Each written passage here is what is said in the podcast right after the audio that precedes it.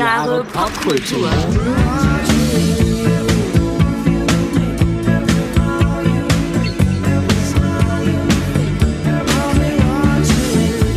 Herzlich willkommen zu 1000 Jahre Popkultur. mit dem Thema Ich sehe was, was du nicht siehst. Part 2. Dva, due, dos. Dva, due, dos, De, de, two. two. Wir machen da weiter, wo wir aufgehört haben. Genau. Nämlich bei unseren heißesten Serienempfehlungen. Heiß. Nur für euch. Wolltest du noch mal besonders lasziv das Wort heiß aussprechen? Heiß, Ja. heiß, Jetzt hätten wir es auch noch heiß, mal im Äther. heiß, heiß, heiß, Heiß, heiß, Baby. heiß, heiß, Baby. Okay, was hast du Heißes für uns im Angebot? Ich habe was Heißes im Angebot. Ähm, eine Miniserie. Ja. Überraschung. Mensch! Ja, eine Miniserie bestehend aus sechs Folgen von Mhm. HBO Ah, gezeigt hatten und auf heute noch. Sky Ticket Oh, verfügbar. das habe ich kürzlich abbestellt. Echt? Ja, Warum? weil ich da im Moment nichts gucke und ich dachte, warum zahle ich jeden Monat, wenn ich eh nichts gucke? Aber es könnte doch morgen schon was Tolles um Ja, aber dann kann ich jederzeit ja wieder ein Abo starten. Das machst du ab morgen. Vielleicht, ne, je nachdem, was du Ja. da jetzt aus dem Ärmel Vielleicht hast du es ja auch zauberst. schon geguckt, das kann natürlich das auch kann natürlich sein. auch sein. Jetzt Ich bin verrate ich es mal. gespannter, ja. Ich verrate mal, um welche Serie es geht. Es Ja. ist die Buchverfilmung in Serienform The Plot Against America, Nee. geschrieben von Philip Roth. Oh, cool, das kenne ich nicht. Dann hau Nie mal gehört? raus. Nee. Interessant. Aber wie gesagt, ich bin jetzt auch bestimmt schon seit drei, vier Monaten dann nicht Ja. mehr. Aber es stimmt, äh, in Deutschland war diese Serie jetzt nicht so der Hype. Zu Unrecht, tatsächlich. ähm, eigentlich ist es, ihr wisst ja, dass wir im, beim letzten Mal hatte ich ähm, ähm, die Fanning Jacobs vorgestellt und das so als solide Serienunterhaltung dargestellt. Und ich finde, The Plot Against America ist von der Machart äh, ähnlich solide. Ah, okay. Mhm. Ähm, umfasst aber ein Thema, das aktueller nicht sein könnte, tatsächlich. Ist, geht's um uns Donald. Naja, man denkt eben vielleicht auch schnell mal an politische Strömungen, Ja. die wir heute leider wieder vorfinden. Ja. The Plot Against America ist tatsächlich äh, im Ursprung ein Buch von eben Philip Roth. Hm. Ähm, auch ein geiler Bandname, also Plot Against America. eigentlich schon, ne? TPAA oder so. Das ist auch TPAA. Es TPA. gibt eine Band, die heißt The Plot to Blow Up the Eiffel Tower. Ach, ja? Geklappt? Nein. Nee, das ist wirklich eine, also Ja? eine Ja, Hardcore-Band, ja. Sehr geil. Ähm, nein, dieses Buch ist 2004 erschienen.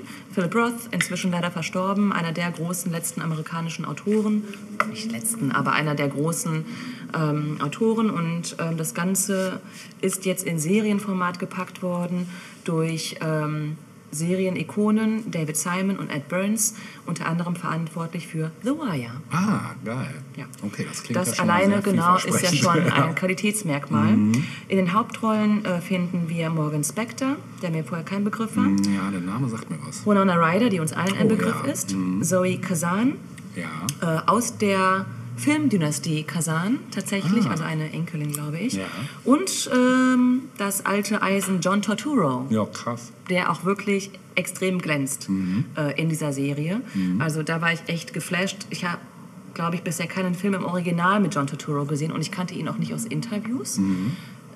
Natürlich kannte ich ihn als Schauspieler und ich habe mir dann im Nachgang zu dieser Serie ähm, nochmal Interviews dazu angeguckt und dachte, krass, also äh, wie anders, wie sehr er in so eine Rolle reinschlüpfen kann, das war wirklich faszinierend. Ja. Ja, das Geil. Ganze ist äh, eine Was wäre wenn Story. Also was wäre gewesen, wenn. So. Und ähm, hier stellt sich die Frage, was wäre gewesen,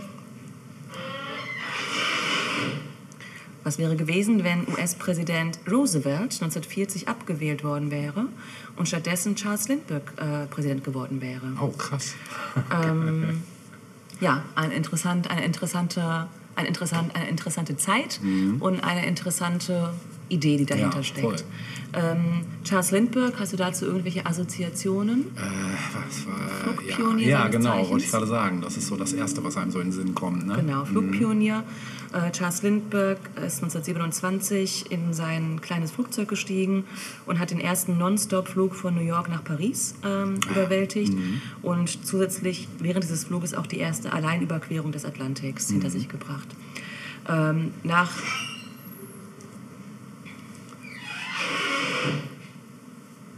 Nach diesem Flug wurde er schlagartig zum Idol einer ganzen Generation, zum Idol einer ganzen Bevölkerung, sozusagen. Ähm, also wirklich, das kann man nicht, nicht, ähm, nicht stark genug betonen. Er war ein Riesenidol. Ähm, das Leben ähm, ging für ihn so weiter, dass 1932 sein Sohn entführt wurde und dann auch getötet wurde tatsächlich. Also es war recht tragisch alles in seinem Leben. Zugleich war Charles Lindbergh aber auch ein bekennender Antisemit, ein Antikommunist, ein Oh, Nationalist krass. und tatsächlich auch zeitweilig Bewunderer der Nazis in Deutschland. Oh. Und darauf baut das eben auf, Ja. diese, diese Was-wäre-wenn-Geschichte. Erinnert mich so ein bisschen an diese andere Serie, die, da, die es da gibt, wo so getan wird, als hätten die Nazis gesiegt. Ja, Und, genau. Ähm, hast du da den Titel? Habe ich jetzt leider vergessen und noch nicht geguckt. Äh, Fällt mir grad nicht auch ein. mehrere Wörter, glaube ich, im Ja, Titel. Ne? mhm. Ja. Habe ich mal angefangen, war Ähm, ja. auch ganz cool, aber ich habe aus irgendwelchen Gründen nicht weitergeschaut. Ich weiß gerade gar nicht mehr warum. Wahrscheinlich, weil so viel anderes Interessantes nebenher noch ja, äh, ja. im Angebot war. Ja. Ähm, Nochmal zur Voraussetzung in der Realität, also ähm, als Roosevelt ähm, 1940 nochmal angetreten war, ähm, gab es einen Widersacher auf republikanischer Seite, der aber eher gemäßigt war, namens Wendell Wilkie, dachte mir nichts. Ähm, der war eben auch zur Wahl angetreten, hat aber verloren gegen Roosevelt. So. Also das ist so der tatsächliche Verlauf der Geschichte. Hier aber wird eben mit dem Geschichtsverlauf gespielt. Und ähm, wir befinden uns in New Jersey, in dem Ort Newark. Dort lebt die Familie Levin, Herman, ähm, eben gespielt von David, äh, äh, von Morgan Spector, seine Frau Bess und die gemeinsamen Söhne Sandy und Philip. Ähm, die leben eben in einem Haus zusammen. Äh, zu ihnen stößt der jüngere Bruder von Herman namens Alvin.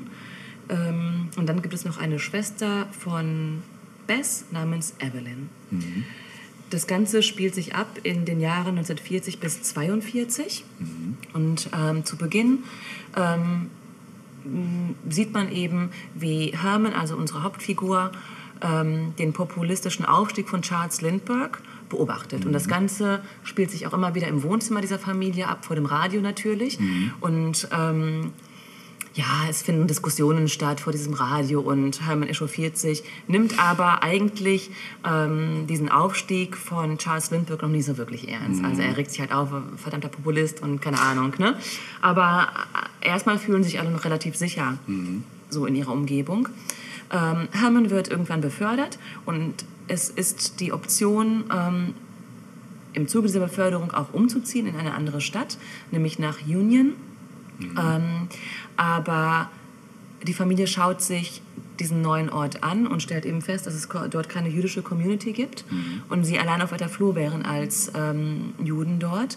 Stattdessen finden sie so eine Bar vor, wo halt, ähm, ähm, ich glaube tatsächlich deutsche Auswanderer äh, sind und quasi das, was in Deutschland damals abgeht, 1940 quasi in Amerika, bitte? Adaptieren. adaptieren, genau. Also sie Krass. merken sofort, okay, da ist für uns kein sicheres Leben möglich. Ähm, man weiß natürlich, was in Europa abgeht. Ne? Ja. Also das spielt auch immer wieder eine Rolle, dass sich Europa im Krieg befindet und natürlich ist auch klar, durch wen verursacht. So, ähm, dann gibt es eben diesen Bruder Alvin, der halt irgendwann zu seinem Nee, der zieht, glaube ich, nicht ins Haus ein. Nein. Ähm, aber er wird gefeuert. Der ist, ja, so der jüngere Bruder, der es nicht so richtig auf die Reihe kriegt. Der hat so einen Job, irgendwo wird er gefeuert und landet so ein bisschen in halbkriminellen Kreisen. Ne? Aber noch nichts wirklich Aufsehenerregendes. Dann gibt es eben den Sohn Sandy, der ist so, wie alt ist er da wohl? Weiß nicht, 13, 14 vielleicht. Ähm, der zeichnet gerne und ist ähm, ein Fan von Charles Lindbergh. Ah. Also der beobachtet eben, ähm, kriegt es natürlich mit, wie Charles Lindbergh als Flugpionier halt abgefeiert wird. Er findet es selbst ganz toll. Ähm, ja, ähm, die Schwester von Bess ist Evelyn, gespielt von Winona Ryder. Das ist ähm, ja, sie ist älter als Bess, glaube ich, kümmert sich so ein bisschen um die gemeinsame Mutter und ist so ein bisschen so stolpert so von Affäre zu Affäre ähm, und wird so ein bisschen auch äh, angehalten, doch endlich mal zu heiraten. Und sie trifft dann auf den Rabbi ähm, Lionel Bengelsdorf und fühlt sich zu ihm hingezogen, er sich auch zu ihr. Er wiederum ist, obwohl er Rabbi ist, ähm, Fan ebenfalls von Charles Lindbergh. Und das, was ihn so reizt an Charles Lind- Lindbergh und was auch so diese antisemitischen Tendenzen vergessen lässt für ihn, ist die Anti-Kriegseinstellung, die Charles Lindbergh damals hatte. Also Charles Lindbergh war der Meinung, dass sich Amerika aus allem raushalten müsste. America First ist tatsächlich auch wohl ein Spruch, der auf ihn zurückgeht. Krass. Ja. Ähm, und das ist so das, was so attraktiv erscheint, erstmal auch für viele. So dieses, ne, wir wollen nicht in einen weiteren Krieg hineingezogen werden und wir halten uns aus dem, was in Europa abgeht, raus. Ja, es kommt, wie es kommen muss. Lindbergh wird Präsident und ähm, mit, mit, dieser, mit dieser Änderung an der Spitze des Landes kippt auch die Stimmung zuseh, zu, zu, zu, Zusehends. zusehends. Ja. Ja. Sie wird sp- angespannter, es finden Demos statt, Gewerkschaften gehen auf die Straße und äh, auch Herman, also der Kopf der Familie sozusagen, ähm, geht auf Demos und ähm, äh, es ist eine Umbruchstimmung. Ne? Also Freunde der Familie packen ihre Koffer und verlassen die USA in Richtung Kanada. Man merkt also, das ist hier für uns nicht mehr sicher. Äh, jüdische Freunde eben vor allem verlassen das Land. Und das erinnert natürlich auch, natürlich, es ist äh, das, was wir aus Europa eben aus der Zeit auch tatsächlich kennen, ähm, dass eben die, die es frühzeitig geblickt haben, dann auch das Land verlassen. Und die anderen, die bleiben, die sagen, nein, wir sind doch Amerikaner, also wir sind zwar jüdischen Glaubens, aber uns kann doch hier nichts passieren. Ne? Äh, das merkt man eben immer wieder. Ja, ähm, ich will auch gar nicht zu sehr auf den weiteren Verlauf eingehen. Es ist eine sehr empfehlenswerte Serie, finde ich. Ähm, insbesondere auch die Rolle der Evelyn, also der älteren Schwester, die eben diese, diese ähm, Beziehung eingeht mit dem Rabbi. Ähm, beide steigen eben auch politisch auf. Also er wird irgendwann auch ein enger Berater von Charles Lindbergh. Ähm, und wie sich beide so immer mehr in diese, in, in, in diese politische Welt auch so verstricken und immer wieder sagen, ja, aber der ist gar kein Antisemit und so, guck mal, wir sind doch auch Juden und wir, so, er hat nichts gegen uns und so. Und dann merken aber nicht, dass er die im Prinzip nur instrumentalisiert, um quasi so die Bevölkerung so, um das alles so ein bisschen ruhig zu weißt du, wir machen ja nichts gegen Juden. So, ne? Wir haben doch hier auch so ganz enge Berater, die selbst äh, jüdisch sind und so.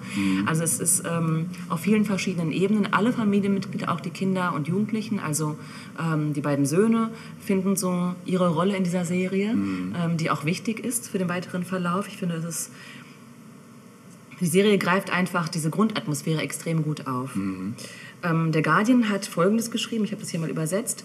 The Plot Against America konfrontiert seine Zuschauer mit der eigentümlichen und wesentlichen Eigenschaft des Aufstiegs eines Diktators, die ach so banal ist, bis, es, bis, bis sie es plötzlich entsetzlicherweise nicht ist. Also das, was am Anfang eben so, ja, so nebensächlich erschien, dieser komische Populist, den nimmt keiner wirklich ernst und plötzlich ist er der, der die Macht hat. Und dann ist es gar nicht mehr banal. Die Stimmung kippt. Die Stimmung kippt. Ja. Ähm, ja, der Antisemitismus Lindberghs ist eben so offensichtlich, wird aber so verpackt, dass es viele, also auch selbst die Betroffenen, irgendwie nicht annehmen oder, oder blicken. ne? Das ist ganz interessant gemacht. Ja. Ähm, ich finde, dass vor allem die Szenen, die sich im Wohnzimmer der Familie abspielen, besonders sind. Also da, da spielen sich diese ganzen Diskussionen ab, ähm, wenn dann abends halt die Nachrichten und, und, und ähm, Reden übertragen werden übers Radio. Ähm, der Zweifel der Familie wird besonders stark dargestellt, aber auch die Hoffnung, die dann irgendwie dann doch noch so mitschwingt, es wird alles irgendwann besser. Ähm, wie es ausgeht, möchte ich nicht verraten, natürlich nicht. Es wird auch noch dramatisch und auch der Bruder Alvin spielt noch eine tragende Rolle. Ja, ich finde, das ist eine sehr empfehlenswerte Serie. Klingt so, ja. Ähm, sie ist leider zeitlos, ähm, aber im Moment natürlich auch nochmal besonders Zeitgemäß. zeitgemäß. ja, ja, das klingt so, ja. Ja. Ähm, auch diese, ne, er hat die Serie einen Soundtrack. Ich glaube, der ist eher instrumental, meine Ah, ich, wenn okay. ich mich richtig Mhm. erinnere. Also klassischer Soundtrack sozusagen. Klassischer Soundtrack. Ich habe mich jetzt tatsächlich äh, entschieden für ein Lied, das nicht auf dem Soundtrack zu finden ist. Ich habe mich für äh, äh, ein Lied entschieden, das ich glaube in Deutschland gar nicht so populär ist oder war. Ja, vermutlich, weil einfach Deutschland auf der falschen Seite der Geschichte stand. Ähm, es gibt eine Dame namens Vera Lynn. Vielleicht sagt ihr dir was. Ja. Ähm, die bekannt geworden ist, weil sie ein Stück geschrieben hat, das ähm, in die Annalen eingegangen ist, mit dem Namen We'll Meet Again. Sie war Britin und hat ähm, dieses Stück ähm, aufgenommen. Und es ist quasi der Soundtrack für alle diejenigen gewesen, die in den Zweiten Weltkrieg gezogen sind. Ähm, auf englischer, amerikanischer Seite eben auch vor allem. Ähm, 1939 aufgenommen und das würde ich mir jetzt Oh, gerne wow. mal, Richtiger Oldie. ja, Ja. äh, But Goldie, ja. mit euch zusammen anhören. Cool, das hören wir jetzt.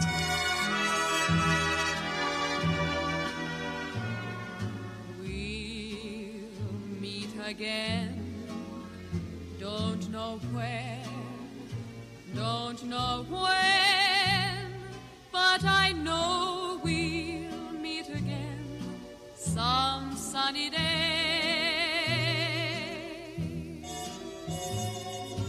Keep smiling through, just like you always do, till the blue skies drive the dark clouds far away. So will you please say hello to the folks that I know? Tell them I won't be long. They'll be happy to know that as you saw me go,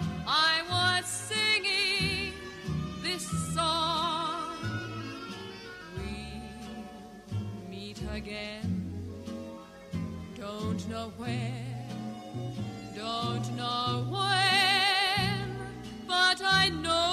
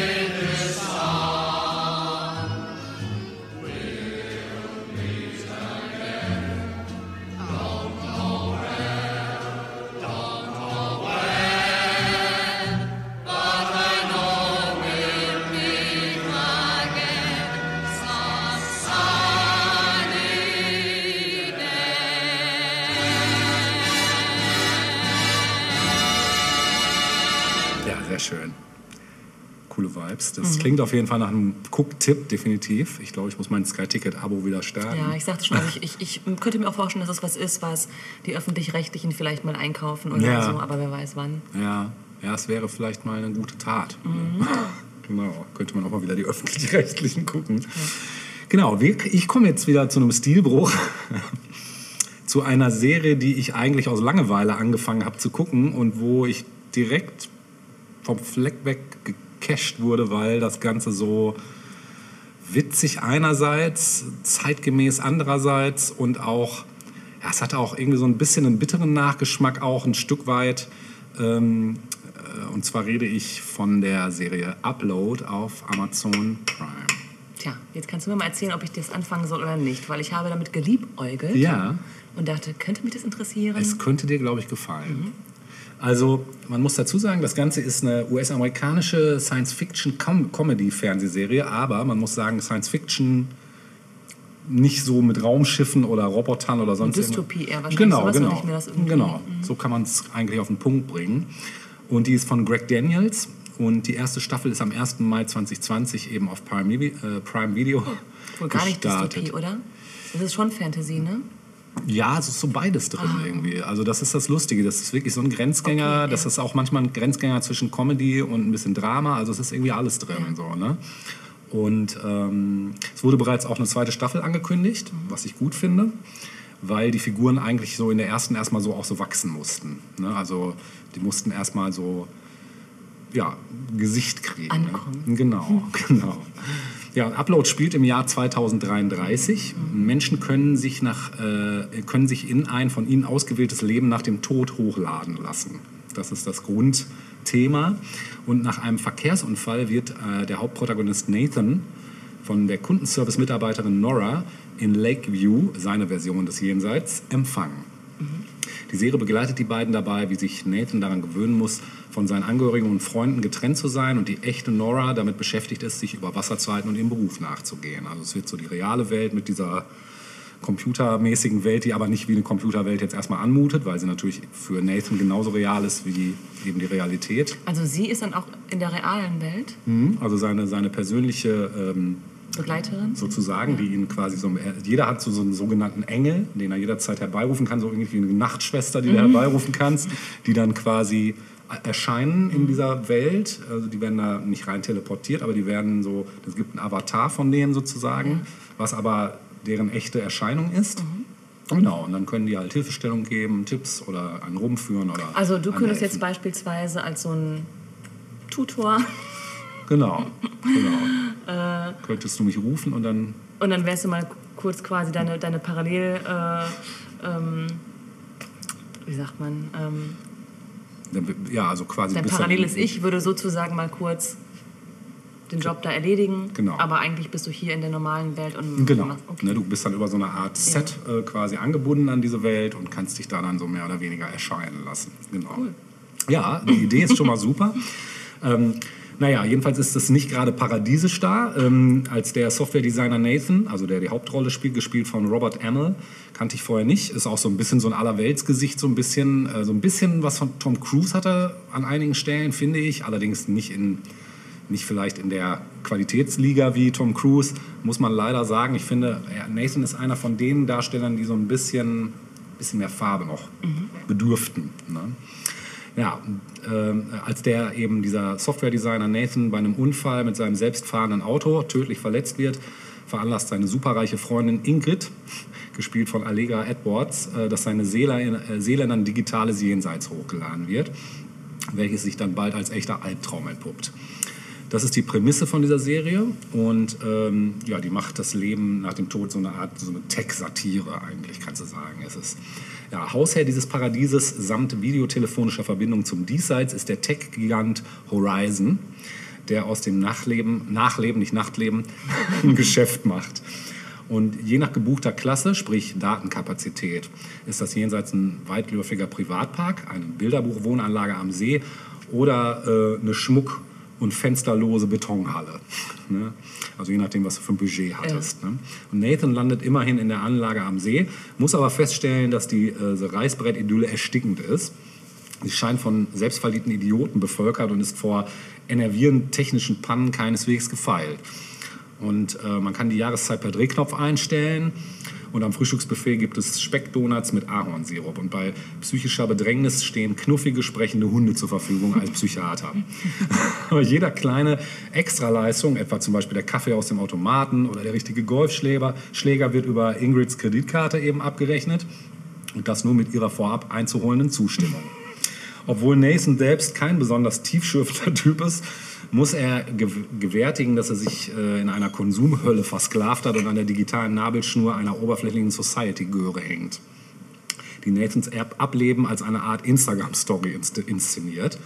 Und Nathan stolpert durch ein umgekehrtes Märchen, sieht toll aus, aber der Teufel steckt im Detail.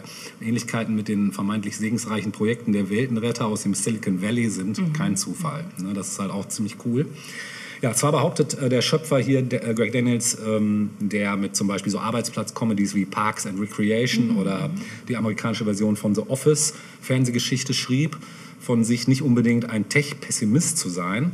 Äh, Daniels sagte im Interview, mh, dass Upload weder als Dystopie noch als Utopie gedacht ist.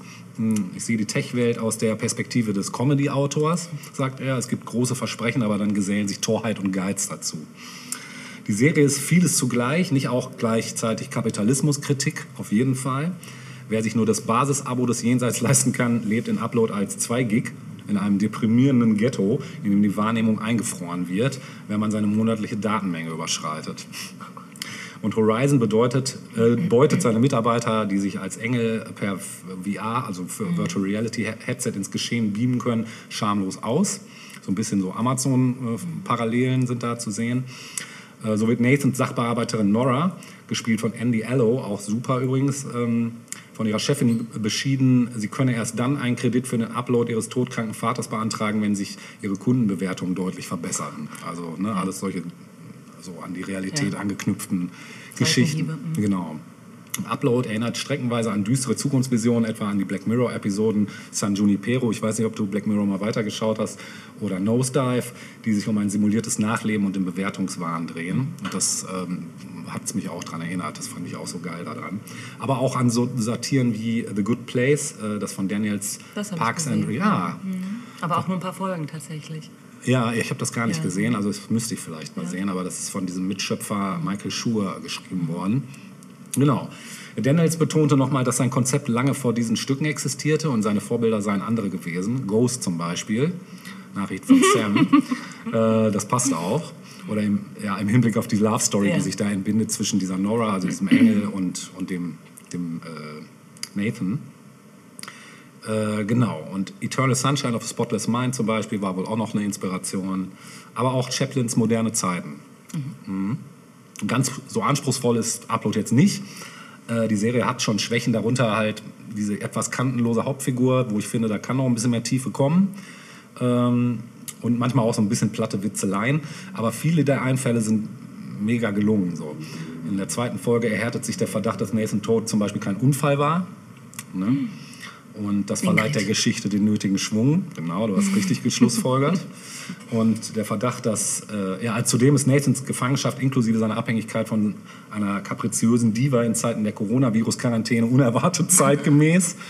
Ähm, ja, und Daniels sagt noch, die herrschenden Umstände setzten seine vor allem als Eskapismus konzipierte Comedy womöglich in ein neues Licht. Ja, die Überwindung des Todes durch die Wissenschaft und die Liebe gewinnt vielleicht im Licht der Krise eine gewisse Eindringlichkeit. Das fasst es ganz gut zusammen, finde ich. Genau. Ja, also auch ein Cooktipp. Macht definitiv Spaß. Man es bleibt aber auch oft das Lachen im Hals stecken. Ne?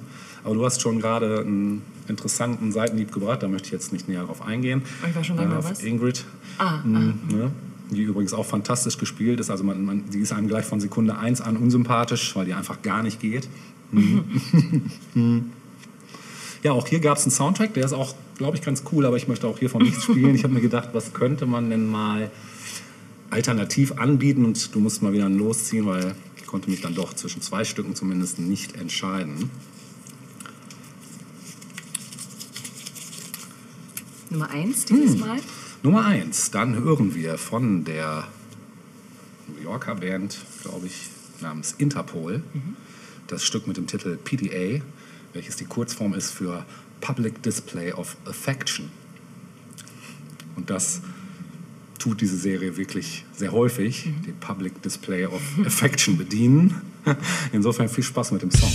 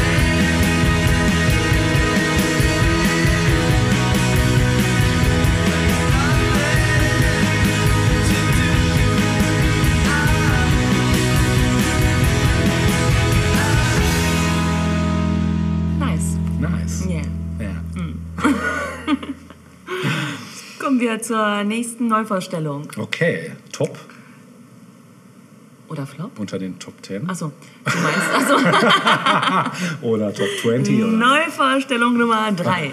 Okay. Ja, äh, es ist gar keine Neuvorstellung tatsächlich. Es ist die älteste Serie, die ich jetzt hier, glaube ich, Ah, anspreche. okay. Ja, oder? Ja, ja könnte hinkommen. Äh, die ist nämlich schon 2014 an den Start Oh ja. Das und ist dieses Jahr zu Ende gegangen. Also tatsächlich keine Miniserie. krass. Ja. Jetzt bin ich aber gespannt. Und ist auch eine animierte Serie für Erwachsene. Jetzt bin ich noch gespannter. Die Rede ist von Bojack Horseman. Ach geil, die habe ich noch nie gesehen. Krass. Ich habe mal einen Trailer und ich fand, das hat mich sehr angesprochen. Ich Ja. weiß nicht, warum ich bisher noch nicht angefangen bin. Weißt du, Interessant, weil du da viel offener bist, glaube ich. ich als, Absolut, äh, ja. Vor allen Dingen habe ich gerade halt auch, ich hatte mit einer gehadert, die ich jetzt doch nicht mit reingenommen habe. Kann ich ja kurz Mhm. Ja. mal erwähnen, nämlich äh, Enthüllungen zum Enthüllungen zur Mitternacht. Ich. Kenn ich gar nicht. Äh, super geil. Also wenn ich glaube, dass das Reveal at Midnight, oder? nee, die hat einen ganz komischen englischen Titel. Warte Weil mal. der deutsche Titel schon so merkwürdig Ja, genau. Warte mal. Enthüllungen zur Mitternacht. Zur Mitternacht. Die heißt im Original. Ach, der Originaltitel ist einfach nur Midnight. Ja, gut. Ach, Okay. hätte man doch auch einfach dann Mitternacht Hätte nennen man können. auch ne? einfach Mitternacht nennen Naja. können. Und das ist auch eine animierte Ja. Serie. ja, und die ist großartig. Die ist wirklich, also der, eigentlich Warum? gehört dem, die ist so, so durchgedreht, das kannst du dir nicht vorstellen. Das ist wirklich wie ein, wie ein Trip, also so wie, wie eine halluzinogene Erfahrung. Willst du kurz erzählen und dann stecke ich Nur ein? ganz in, kurz. Ja, also es geht um so einen Typen, der hat so einen Simulator, damit kann er sich in jegliche, in jegliche Be Begebenheit rein beamen und in jegliche Gestalt auch annehmen. Und das Ganze ist einfach, also das so ein ist so der? Ja, genau, genau. Ja, im Prinzip ist es das, genau. Also ähm, ja, man eigentlich auch eine Guckpflicht. Also wenn man auf animierte Serien, Ja. man sollte zumindest mal reinschauen, weil das wirklich sehr, sehr geil ist, für Erwachsene auch. Mhm. Zu Recht auch für Erwachsene. Schon allein dieses Gerät, wo er da reinsteigt, was irgendwie aussieht wie so eine stilisierte Riesenvagina, das ist schon, also es hat schon einfach was. Das ist Dafür schon, allein sollte man's Dafür gucken, alleine okay. sollte man es schon gucken, genau. Nein, es ist wirklich ein- eine geile, eine geile äh, Serie. Ich sehe auch gerade, dass ich hier den falschen Link äh, geöffnet habe. Ich habe nämlich, anscheinend gibt es noch eine, einen, einen Film aus den 30ern, der denselben Titel trägt. Warte mal, ähm, an, animiert muss ich vielleicht dazu. Ja, animiert. Animiert. Ja, Net- Netflix ist richtig. Aber man findet nichts auf Wikipedia. Das ist ja schön. Naja, und wie geht's euch sonst so? The Midnight Ja, ganz Gospel. Achso, sind wir wieder zurück. Wolltest ein bisschen ASMR machen. Das Schlimmste überhaupt, hör auf. Geht's euch so? Boah, ey, ist genau dein Ding, ne? merke ich gerade. schrecklich. Das ist der Antitrend für mich der letzten Ja, ja, absolut. 100 Das- Jahre. Ich verstehe es auch echt Ja. null, aber The Midnight Gospel, so heißt The der Midnight wirklich ja, ist natürlich auch schwierig zu übersetzen. Genau. Also Gucktipp, absolut. Ja, okay, Aber ich will auch gar nicht mehr dazu sagen. Es ist, bereitet euch einfach auf gar nichts vor und lasst euch überraschen, was da passiert mit euch. Werden wir machen. Ja. Bojack Horseman, Ja. da waren wir ja stehen Genau. geblieben, ist äh, ein bisschen zugänglicher, glaube ich, als das, was ja. du jetzt kurz angerissen Sieht hast. von den Bildern nicht so aus, weil diese Achso, ja komische gut, Pferde... ja, aber wir sind ja in einer animierten Welt. Ja, ne? Wir sind ja stimmt. hier, äh, da ist alles möglich ja, ja, erstmal. Ne? Auch alles erlaubt. Genau. Ist allerdings für Erwachsene, Mhm. ne? also es ist kein Heidi oder so, das- von einem Typen namens Raphael Bob Roxburgh. Mhm. Die Sprecher sind bekannt, äh, das ist Will Arnett, Mhm. Addison Brie, Aaron Paul und Amy Sedaris Mhm. in den Hauptsprecherrollen. Die Hauptfigur, und jetzt wird es ein bisschen skurril, ist äh, eben Bojack Horseman. Ja. Und wie der Nachname schon suggeriert, ist es äh, eine Figur halb Pferd, halb Mensch. Also der Kopf ist der eines Pferdes Mhm. und der Rest des Körpers ist in Menschengestalt mit ein bisschen Pferd. Fast wie ein Centaur, nur Ja, umgekehrt. genau, genau. Aber er geht auch aufrecht und so. Ja, ja. Und das ist auch überhaupt nicht ungewöhnlich in dieser Welt. Also der ist halt so, wie er ist. Da muss man auch mal tolerant sein. Ne? Das ist aber das gesamte ähm, äh, Serienuniversum ist eben auch so aufgebaut. Also dort interagieren Mensch und Tier gemeinsam sozusagen. Mhm. Ne? Also der Mensch als Mensch und das Tier eben in Form eines tierischen Kopfes oder auch eines tierischen Körpers, aber eben aufrechtgehend. Das Tier im Mensch. Genau. Ähm, Bojack Horseman als Hauptfigur ist äh, hier in seinen 50ern etwa. Ähm, lebt in den Hollywood Hills und es wird sofort klar, er war in den 90er Jahren der Star der äh, fiktiven Sitcom Horsing Around. Das allein ist schon geil.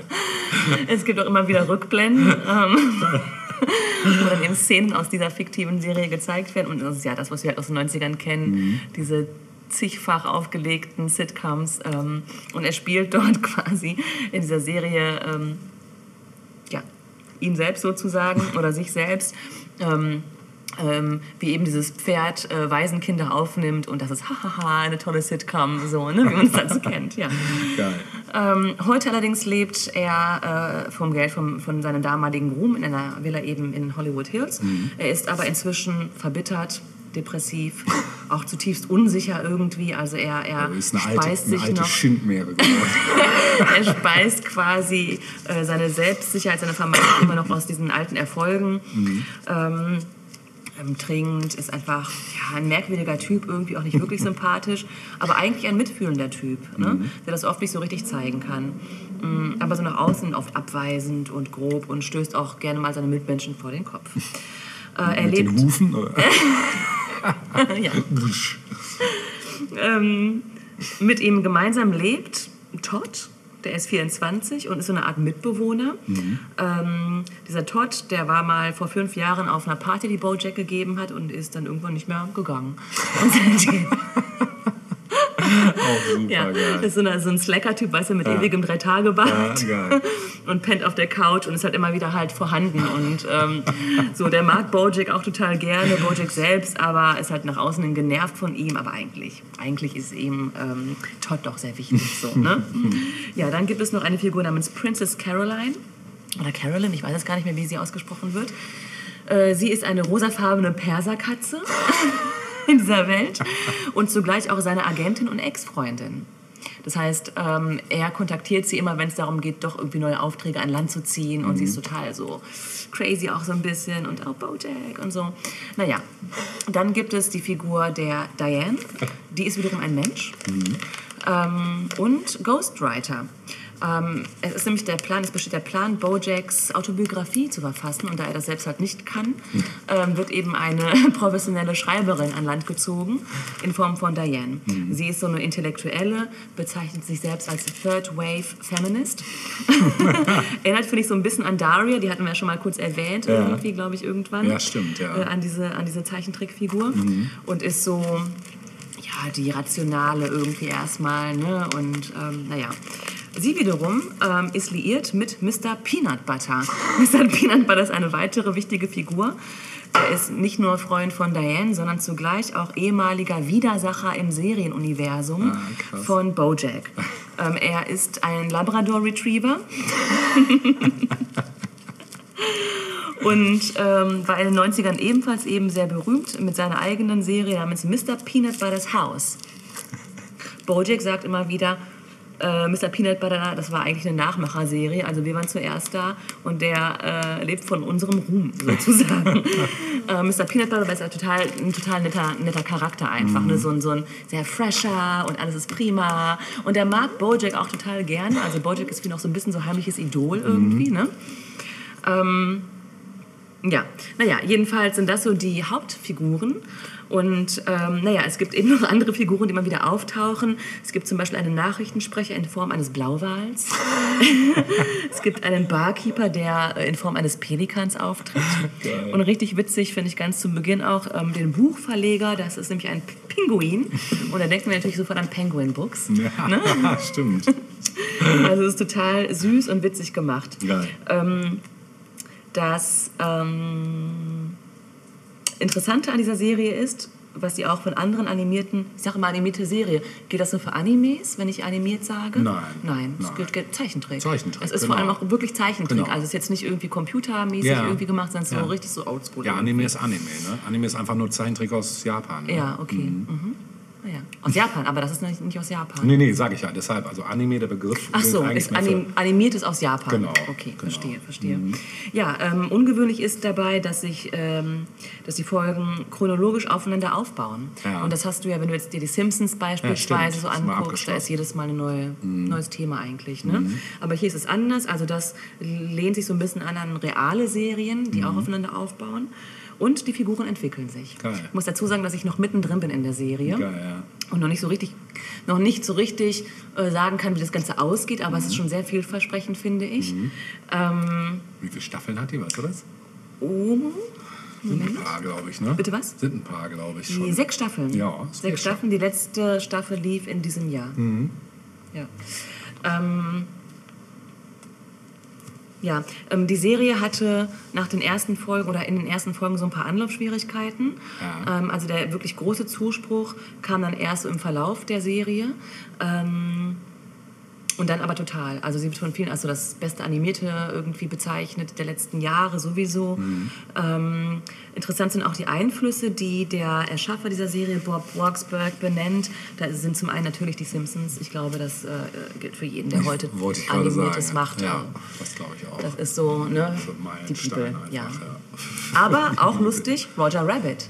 Ja, geil.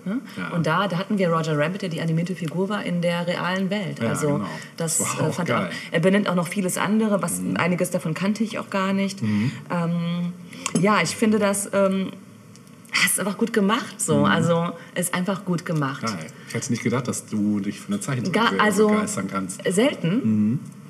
So nach Biene Meier kam dann auch nicht so viel für mich. ähm, oder Ciao Marco Ciao oder so. Pinocchio. Pinocchio. ja. Ähm, nein, die Simpsons mochte ich natürlich auch, wie wir alle eigentlich.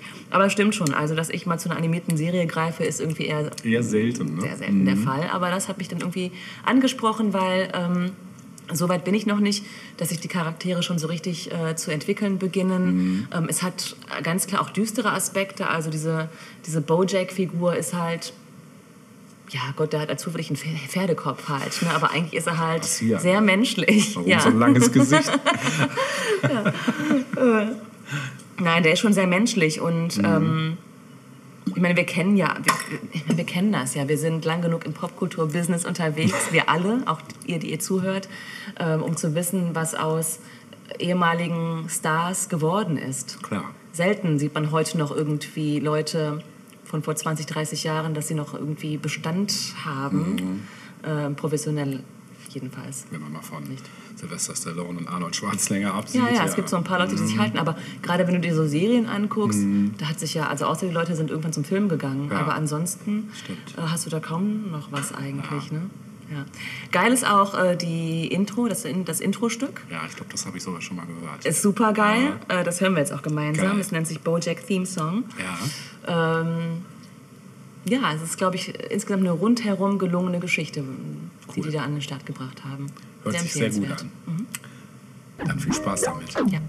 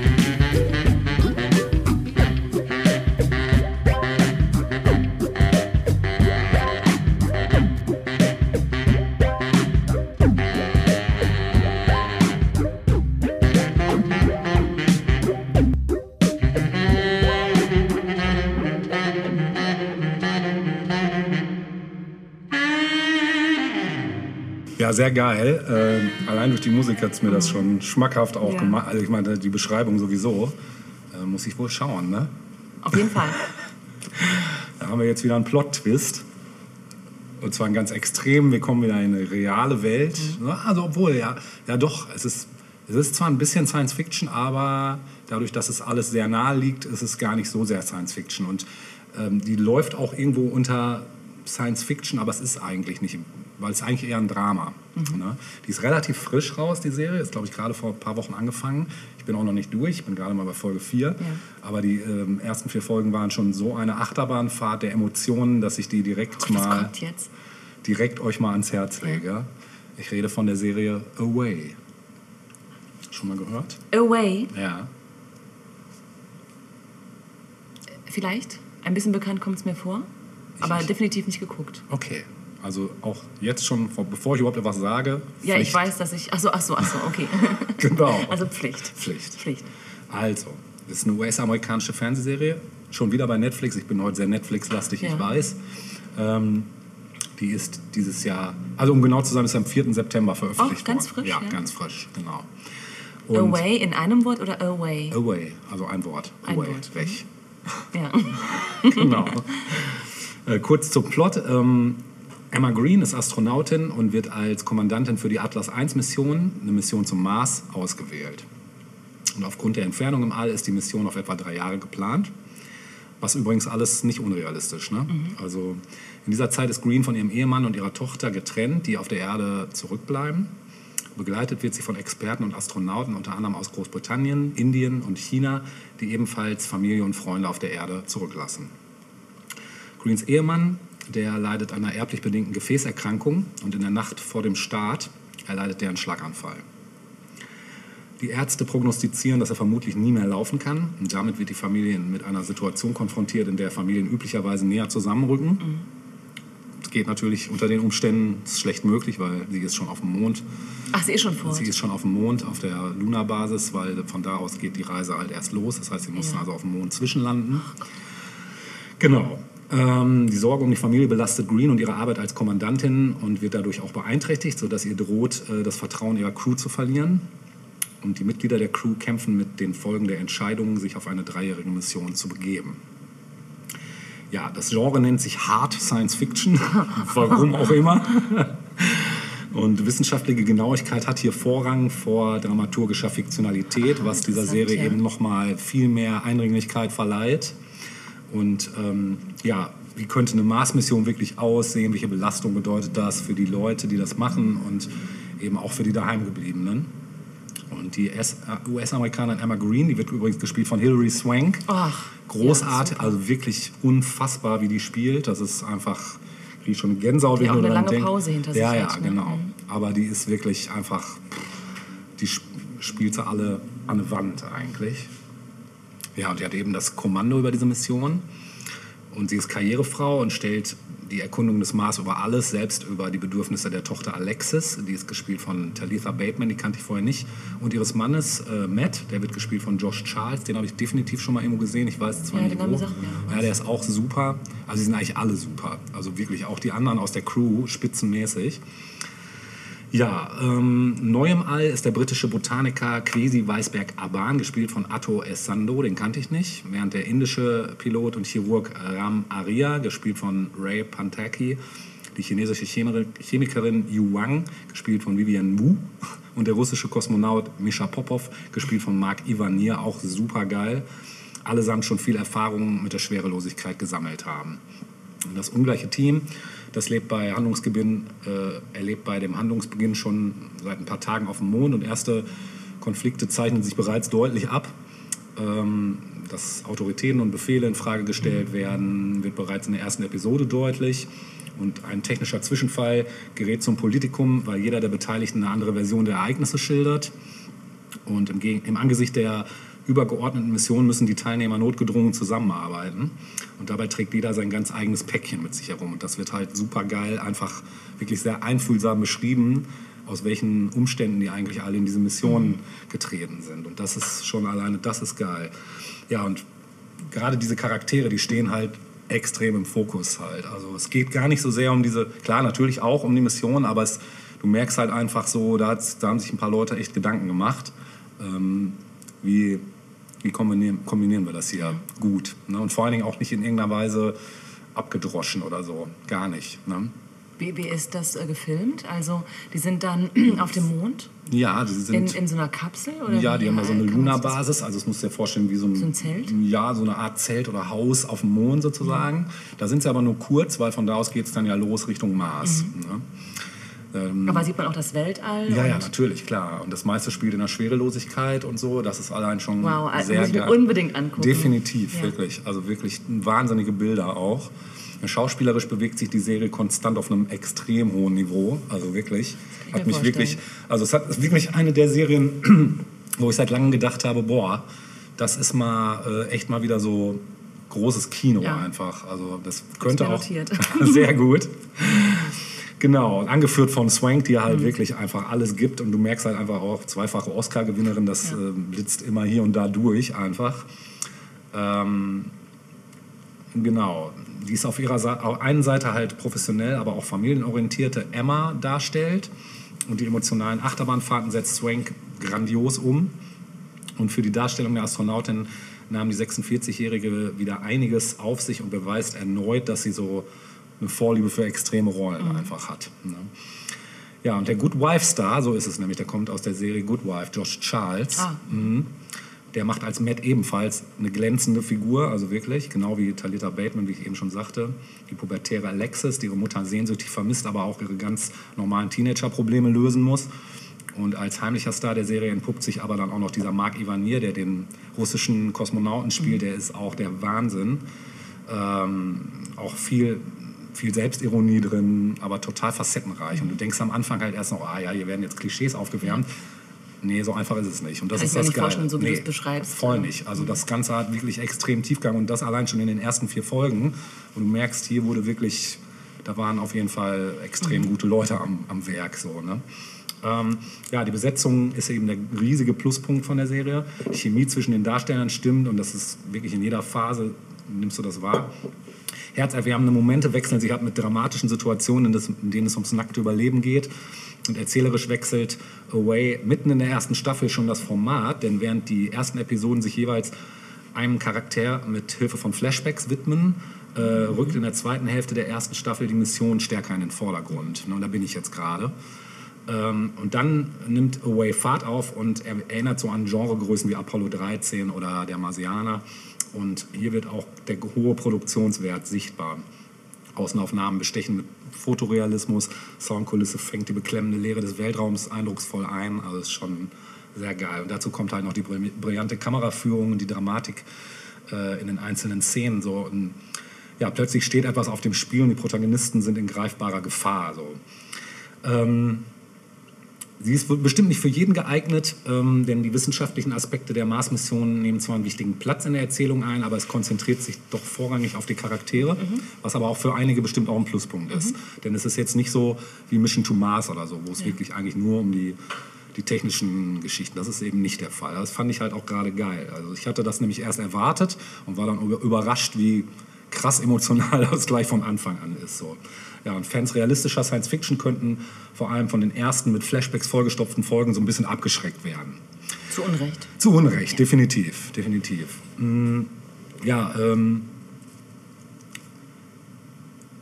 Ach so, noch kurz zur Rezeption. Ähm, also Matthias Halbig beschreibt für Away, äh, für das Redaktionsnetzwerk Deutschland, als eine realistische Geschichte, die ohne klassische Sci-Fi-Elemente wie Androiden oder grüne Männchen auskommt.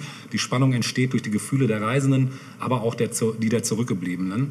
Und als besonders bewegend bezeichnet er die Geschichte um Lu, das ist die äh, aus China, die eine lesbische Liebesbeziehung mit einer anderen Taiko, Taikonautin hat, die nicht in das Bild der chinesischen Regierung passt. Das ist auch noch mal so ein, das geht gerade, also da bin ich gerade an der Stelle, das wusste man am Anfang noch nicht, jetzt kommt das so langsam. Ne?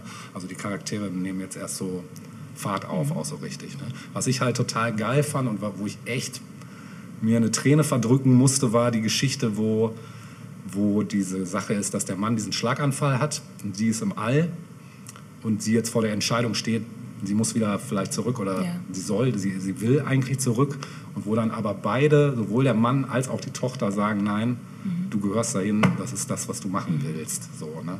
Und das ist so, es war schon, es ging schon ziemlich rein. Aber du merkst halt auch, wie ihr das dann nochmal wieder noch so Power gibt, jetzt auch wieder alles zu geben und weiterzumachen halt. Also das sind so Sachen, die kommen super rüber einfach in der Serie, was wahrscheinlich auch an den geilen Also es klingt für mich wie so das Highlight unserer Serienvorstellungen tatsächlich. Also Oh, das weiß ich nicht. Das ich weiß ich nicht. drauf. Also ich kann sie dir echt Ja. nur empfehlen. Ich könnte mir vorstellen, dass dir die gefällt. Ja. Es ist schon, es ist schon auch, es geht einfach rein. Mhm. Es geht einfach rein. Genau. Und viel mehr will ich da jetzt auch gar nicht zu sagen. Wie gesagt, ich bin ja eh noch nicht Wie durch. viele äh, Folgen? Das weiß ich gar nicht. Mhm. Warte mal, steht das hier? Habe ich das mit rausgeschrieben? Nee. Nee, das steht hier nicht. Also ich meine, Aber es scheint ja angelegt zu sein als längere oder ist das es als ich. Miniserie Ich angelegt? glaube schon, dass es, also es hat Potenzial. Ja, also dann das, hat Hans wahrscheinlich acht bis zehn Folgen oder Wahrscheinlich, sowas. so um ne? den Dreh, denke ich mal auch. Also es hat definitiv Potenzial und ich hoffe auch, dass das, das ist definitiv eine Serie, da würde ich mir einige Staffeln von gönnen, wenn das so bleibt und so oder sich so weiterentwickelt. Oder noch Leute nachkommen. Oder das, genau, genau. Elon Musk. Genau, mit seinem Tesla wieder, hinterher gebeamt, genau.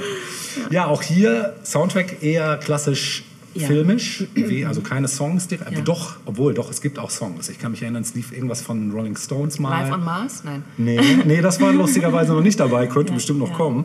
Aber es war was von Stones dabei, weiß ich. glaube auch von Led Zeppelin habe ich was gehört. Super auf jeden Fall. Aber auch hier dachte ich, komm, ich überlege mal, was könnte man hier, was hätte ich denn als Musical, Musical Supervisor gespielt? Ich hätte natürlich einen totalen Outlaw gespielt, jemanden, den keine Sau kennt. Aber egal, ich dachte mir, von der Stimmung passt das ganz gut. Nämlich von einer Band namens, mit dem klangvollen Namen You Never Get to Heaven, mit dem Stück Caught in Time, So Far Away. Das hören wir uns jetzt an.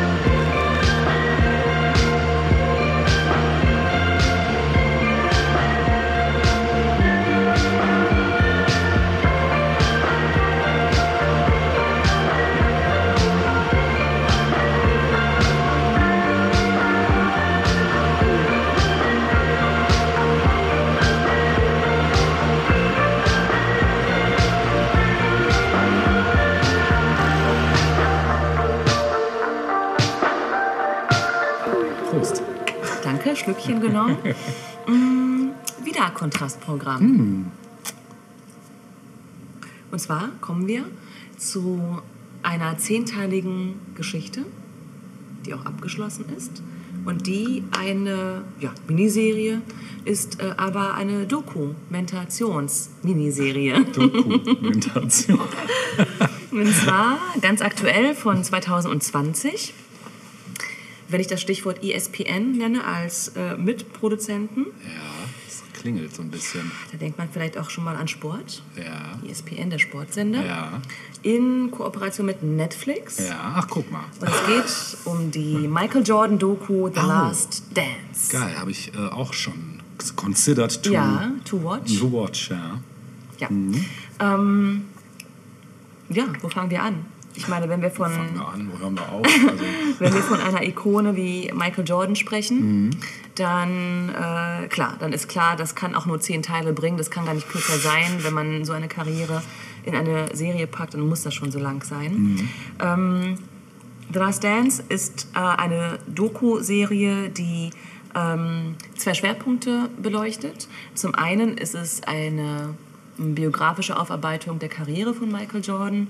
Zum anderen wird aber auch der Schwerpunkt gelegt auf die Saison 97, 98, die letzte Saison, in der äh, Michael, Michael Jackson, ich wollte MJ sagen, selbe Kürze. Richtig, genau. In der Jordan ähm, für die Chicago Bulls gespielt hat. Mhm.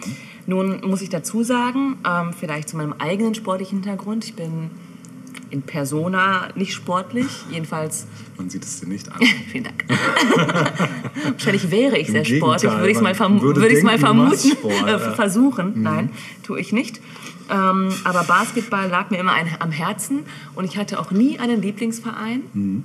Egal in welcher Sportart, bis auf diesen einen, Krass. die Chicago Bulls. Habe ich dir erzählt, dass ich mal. Basketball gespielt habe? Ja, bei deiner Größe hätte ich auch nichts anderes vermutet. Ich hätte gerne die einzige gespielt. Ballsportart, die ich halbwegs Ja, ich hätte gerne in der Schule gespielt, aber der Lehrer sagte dann zu mir, "Mm, ich glaube, Sie sollten besser Gymnastik wählen. so ein Arsch, oder? Boah, ja. ey, was für ein Ja. Wichser. ja, genau. Übel. Ja, Da hat man noch keinen Bock mehr, oder? keinen Bock mehr. Aber auch Gymnastik war cool. Also, Hast du gemacht dann? ja, ja. Mhm. Also es war dann so diese Aufteilung im Sportunterricht. Ne? Aber es hatten sich halt alles nur so Basketball-Cracks bei ihm gemeldet. Und er selbst war auch äh, Trainer des Schulbasketballteams. Mhm. Okay. Es war klar, dass er jetzt nicht so ein Zwerg wie mich wollte. Aber die Zwerge kommen gut durch so. Die Ja, können eigentlich sich schon. so ja, und geht es nicht eigentlich um den Spaß an der Sache? Ja, klar, Nein. eigentlich schon. Im ja, Leben nicht. Bei dem wahrscheinlich nicht. Nee, nein, nein. Das war schon ernst. Ja, also Basketball finde ich super als Sportart. Ja, ist das so ist die geil. Sportart, die ich immer wieder gucken kann, Mhm. insbesondere NBA-Spiele. Leider ist es schwierig, weil durch die Zeitverschiebung Stimmt. müsste man schon nachts wach bleiben, na um ja, sich das in Ruhe angucken zu können. Genau, ja. Und die Chicago Bulls, ganz klar, waren immer mein Team. Mhm. So, ähm, Hintergrund ein bisschen zu Michael Jordan. Mhm. Denn ähm, um diese Serie wertschätzen zu können, sollte man auch ein sollte man definitiv Interesse an der Sportart haben. Mhm. Also ohne Interesse an der Sportart wird es, glaube ich, zu komplex. Aber das ist ja fast bei allen Sportserien. Das, ja, das stimmt, aber diese umfasst eben zehn Teile und das Ja. geht schon ins Detail auch. Oh ja, okay. Also man sollte auch man sollte gewisse Namen auch kennen, Ja. denke ich. Sowas wie Larry Bird oder Scottie Pippen oder so sollte Mhm. einem schon ein Begriff sein, um mit Herz dabei sein zu können, so finde Mhm. ich. Ne? Ähm, Michael Jordan selbst, geboren 1963, äh, aufgewachsen in North Carolina, in einem kleinen Ort und ähm, ja, 1984, ab 1984 in der NBA aktiv, direkt auch ähm, bei den Chicago Bulls unter Vertrag. Ähm, insgesamt bis 2003 aktiv, allerdings mit zwei Unterbrechungen. Ähm, laut der NBA ist er der beste Basketballspieler aller Zeiten. oh, krass. Äh, ESPN, also der Sportsender ESPN, vielleicht mal ganz kurz ein kurzer Einschub zu ESPN. Ähm, die greifen nämlich, also die machen Sp- Sportdokus und die greifen dabei entweder be bestimmte Sportler auf äh, oder auch bestimmte Vorkommnisse im Sport. Und das sind ganz oft für mich unbekannte Leute, oft auch Sportarten, die mich jetzt so erstmal auf Anhieb nicht interessieren würden. Aber das ist so toll gemacht, dass man da, dass es plötzlich interessant Ja, erscheint. das ist krass, wenn das geht. Ne? Ja, genau. Also das ist nur mal ein heißer Tipp am Rande, diese Doku-Reihe von ESPN selbst.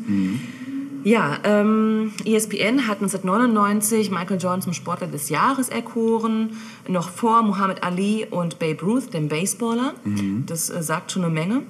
Krass, Und ja. das hat vor allem damit zu tun, dass Michael Jordan einfach unzählige Rekorde aufgestellt und äh, ungebrochen gelassen hat. Eigene Schuhserie hat bei Nike. Ja, genau. Air Jordan ist ganz Ja. klar auch ein Meilenstein in seiner Karriere und auch für Nike sowieso. Ja, also es hat Nike nochmal zu dem gemacht, was sie heute Definitiv, sind. das muss man sagen, ja. Ähm, noch am College hat er bei den Olympischen Spielen 1984 teilgenommen. Du weißt ja, dass bis 92 äh, nur Amateure bei den Olympischen Spielen teilnehmen konnten und das erst. Ist so. Das wusste ich nicht. Wusstest du nicht? Nee. Nein? Nein. Vielleicht, ich dachte, das hättest du vielleicht mitbekommen, weil 1992 auch das Dream Team, das erste Dream Team im Basketball, Ah, okay. an den Start ging in Barcelona. Nee, das, das wusste ich nicht. Ja, 1992 wurde das aufgehoben. Da durften auch Profis dann plötzlich äh, bei den Olympischen T Spielen teilnehmen. Ja. Und davor waren es eben jetzt im Basketball beispielsweise nur College-Teams aus Amerika. Ah, okay. Mhm. Nur in Anführungsstrichen. Ja. Also meine, ja, ne? Äh, Die Talentschmiede eigentlich. klar, ne? ja. Ja, da hat er, ähm, war er dabei und hat auch mit seinem Team das erste olympische Gold, das insgesamt erste von zwei olympischen Go Golden, Golds. Gold. äh, eingefahren. Goldi.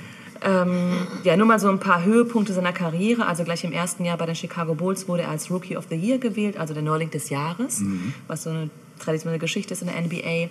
Er hat immer wieder Punkterekorde aufgestellt.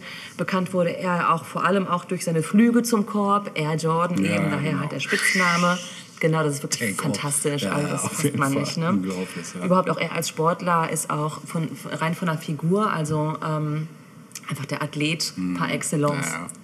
Ja, ja. Definitiv, ja. Ähm, ja, wie du schon gesagt Bist hast du schon mal in einer. Playgirl gewesen?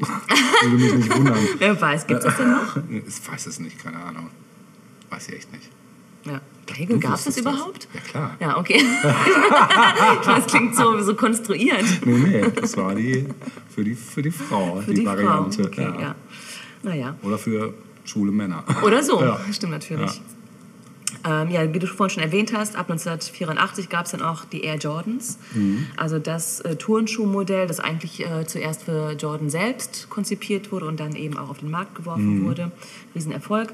Sechsmaliger NBA-Meister. Ähm, unter anderem auch sechsmal dann davon als wertvollster Spieler der Finalrunde gewählt worden, Mhm. fünfmal wertvoll, wertvollster Spieler der NBA, zwei, Meda- zwei Goldmedaillen, habe ich schon gesagt, Mhm. äh, 14 Mal im NBA All-Star-Team gewesen, schon dann eben das Dream-Team, es gibt nur ein Dream-Team für Ja. mich, das ist das von 92, Ja. alles andere kann sich verstecken Ja. in diesem goldenen Kann sich Dream-Team.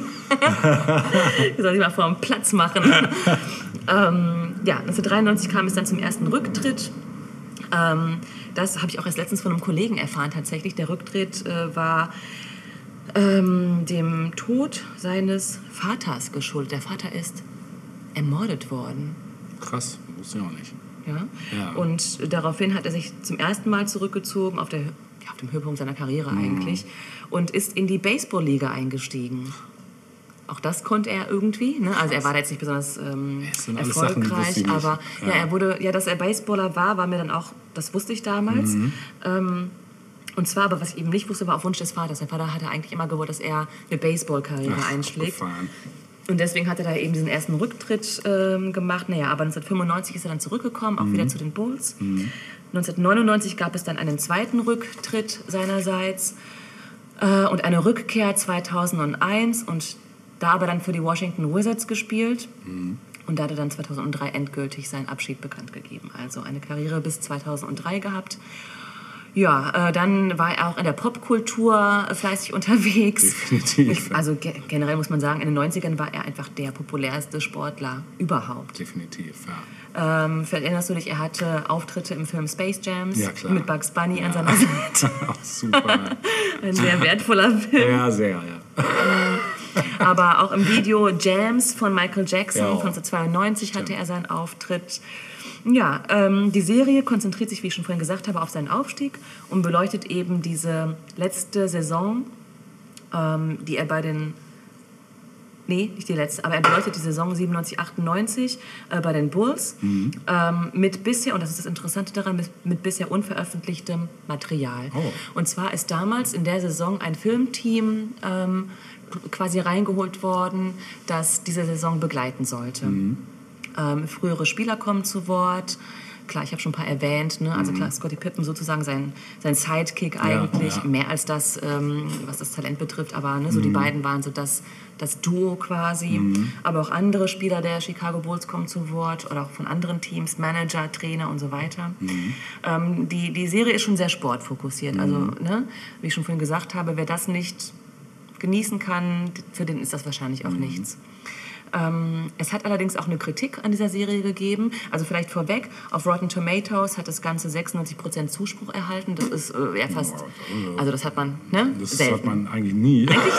Aber ich nehme an, dass da die ganzen Sportfans. Es ist, Ja, halt, es ist halt eine Serie für, für Sportfans. ja, Ne? Freaks. Genau, ähm, aber andere Kritiker hatten auch nicht zu Unrecht ähm, so ein paar Punkte angeführt. Zum Beispiel, dass eben MJ selbst zu viel Einfluss auf die Mhm. Verfilmung hatte.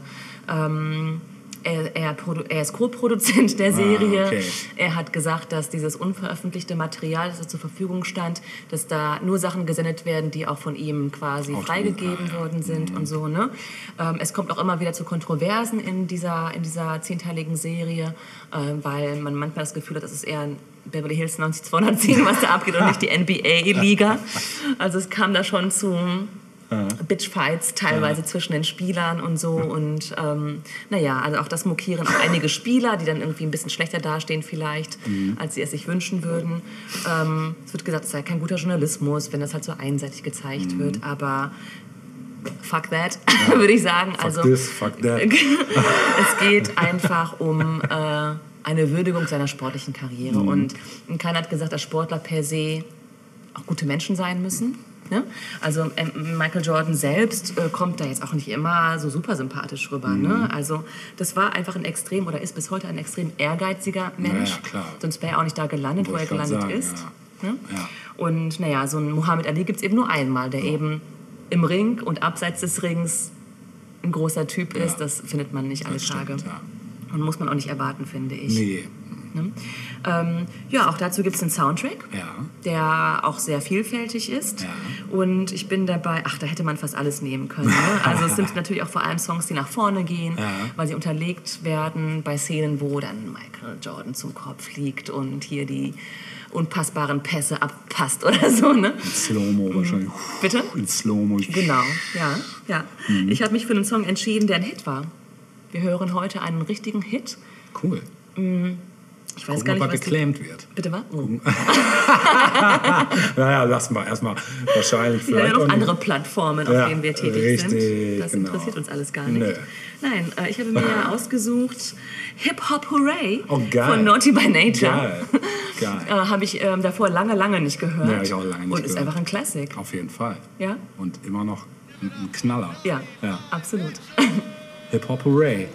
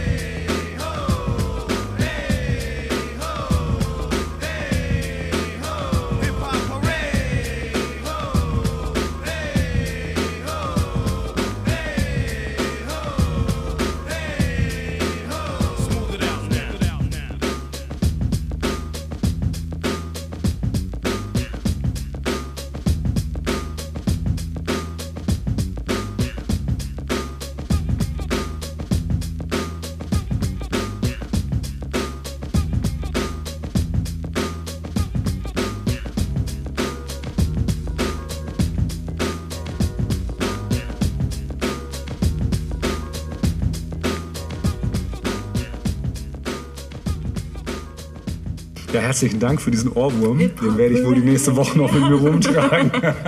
Spätestens, wenn ich dann äh, die Folge bearbeite, genau, wird er wieder aufkeimen. Wir kommen wieder zu einem Stilbruch, wenngleich es auch eine US-amerikanische Serie ist. Ähm, und zwar geht es um, du wirst es ja auch mitbekommen haben, in den letzten Jahren gab es ja eine Thematik, die sich so wie so ein roter Faden eigentlich durch die Serienlandschaft zog. Wenn so Begriffe fallen wie DC Comics oder Marvel, dann weißt du, was ich meine. Superheldengeschichten. Ja, ich dachte immer, das hätte sich so durch Filme gezogen. Auch, Aber auch ja. durch Serien. Ja, ja, klar.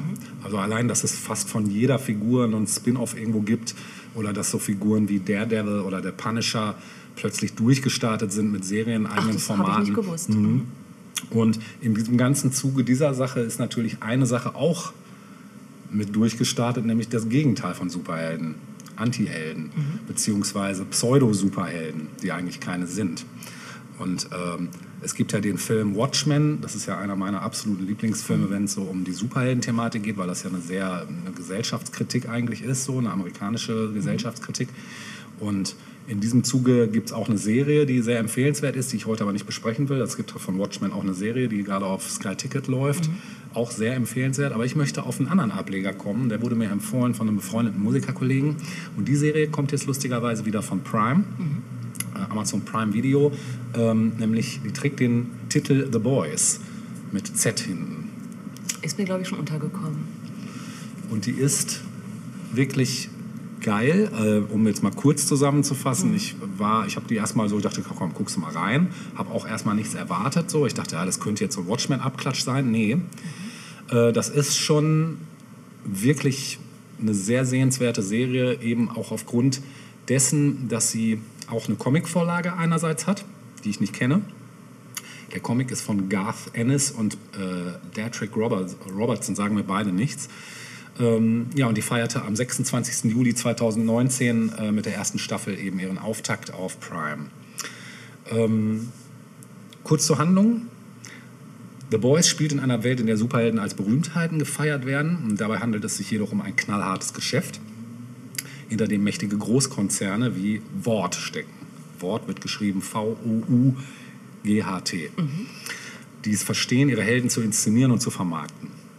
Obwohl sie sich bemühen, in der Öffentlichkeit so ein Saubermann-Image zu pflegen, äh, sind viele Superhelden durch ihre Macht korrumpiert und missbrauchen diese.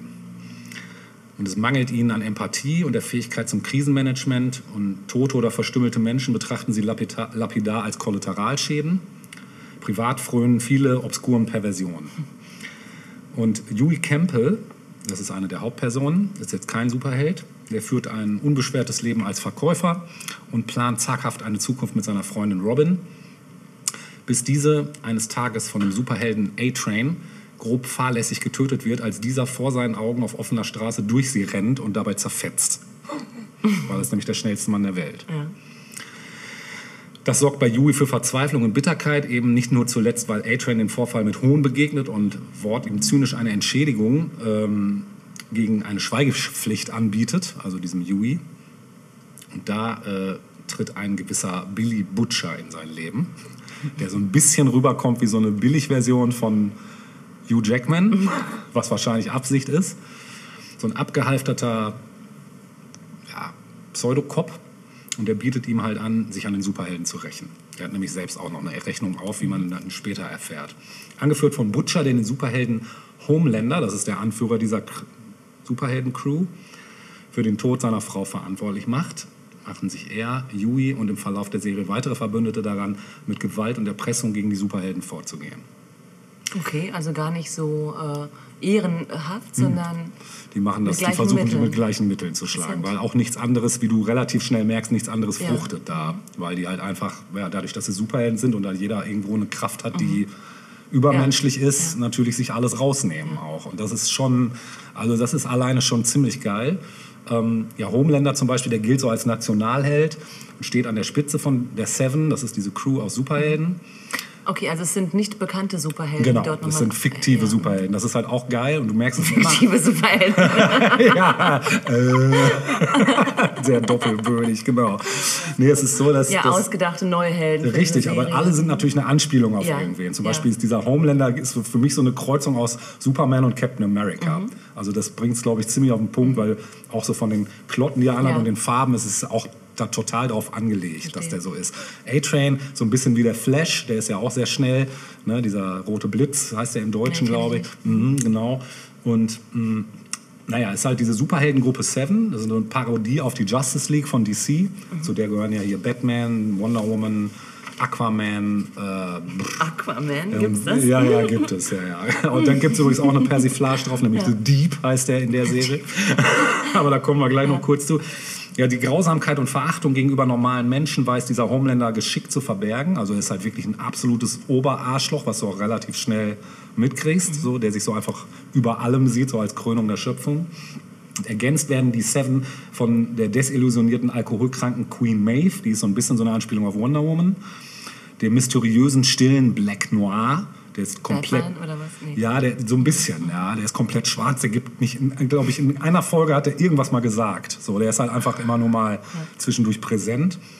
Dem unsichtbaren Translucent, dem äh, A-Train halt, dem schnellsten Mann der Welt, sowie The Deep, der mit seiner Außenseiterrolle als Fischjunge hadert. Also nimmt keiner so richtig ernst. Ja.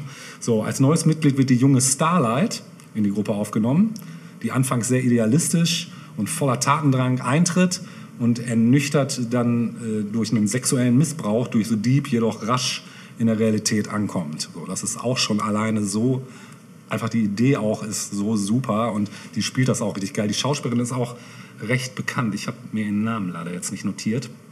Die spielt das auch spitze. Ne, weil das so die einzige aus der ganzen Crew, wo du erst am Anfang denkst, okay, die, die rettet das vielleicht noch, aber die reißt irgendwie das Ruder rum. Genau. Ja, von die Kritiken zu The Boys, äh, die fielen überwiegend po- positiv aus. So hält die äh, Serie bei Rotten Toma Tomatoes eine Aggregatwertung von 81 Prozent. Das ist auch schon ganz ordentlich. Ja, und Amazon hat bekannt gegeben, dass The Boys bereits nach zwei Wochen die meistgesehene Serie des Jahres auf Wow. Prime war. Ja. Auf Prime. Mhm. Genau, jetzt machen die ja immer nur für ihre Ja, ja, eigenen klar. erstmal, ne? Genau. Ja, äh, Andreas Borcholte vom Spiegel nannte The Boys einen Glücksfall für Amazon. Die Prämisse ähnelt der Comicreihe Watchmen. Allerdings mit Fokus auf die Gruppe, die gegen die Verbrechen der Superhelden vorgehen will. Genau, das ist auch nochmal ein ganz wichtiger Punkt, weil die natürlich auch Fahrt aufnimmt. Ne? Und das ist auch wirklich sehr geil. Das Ganze ist, man muss es dazu sagen, extrem schonungslos.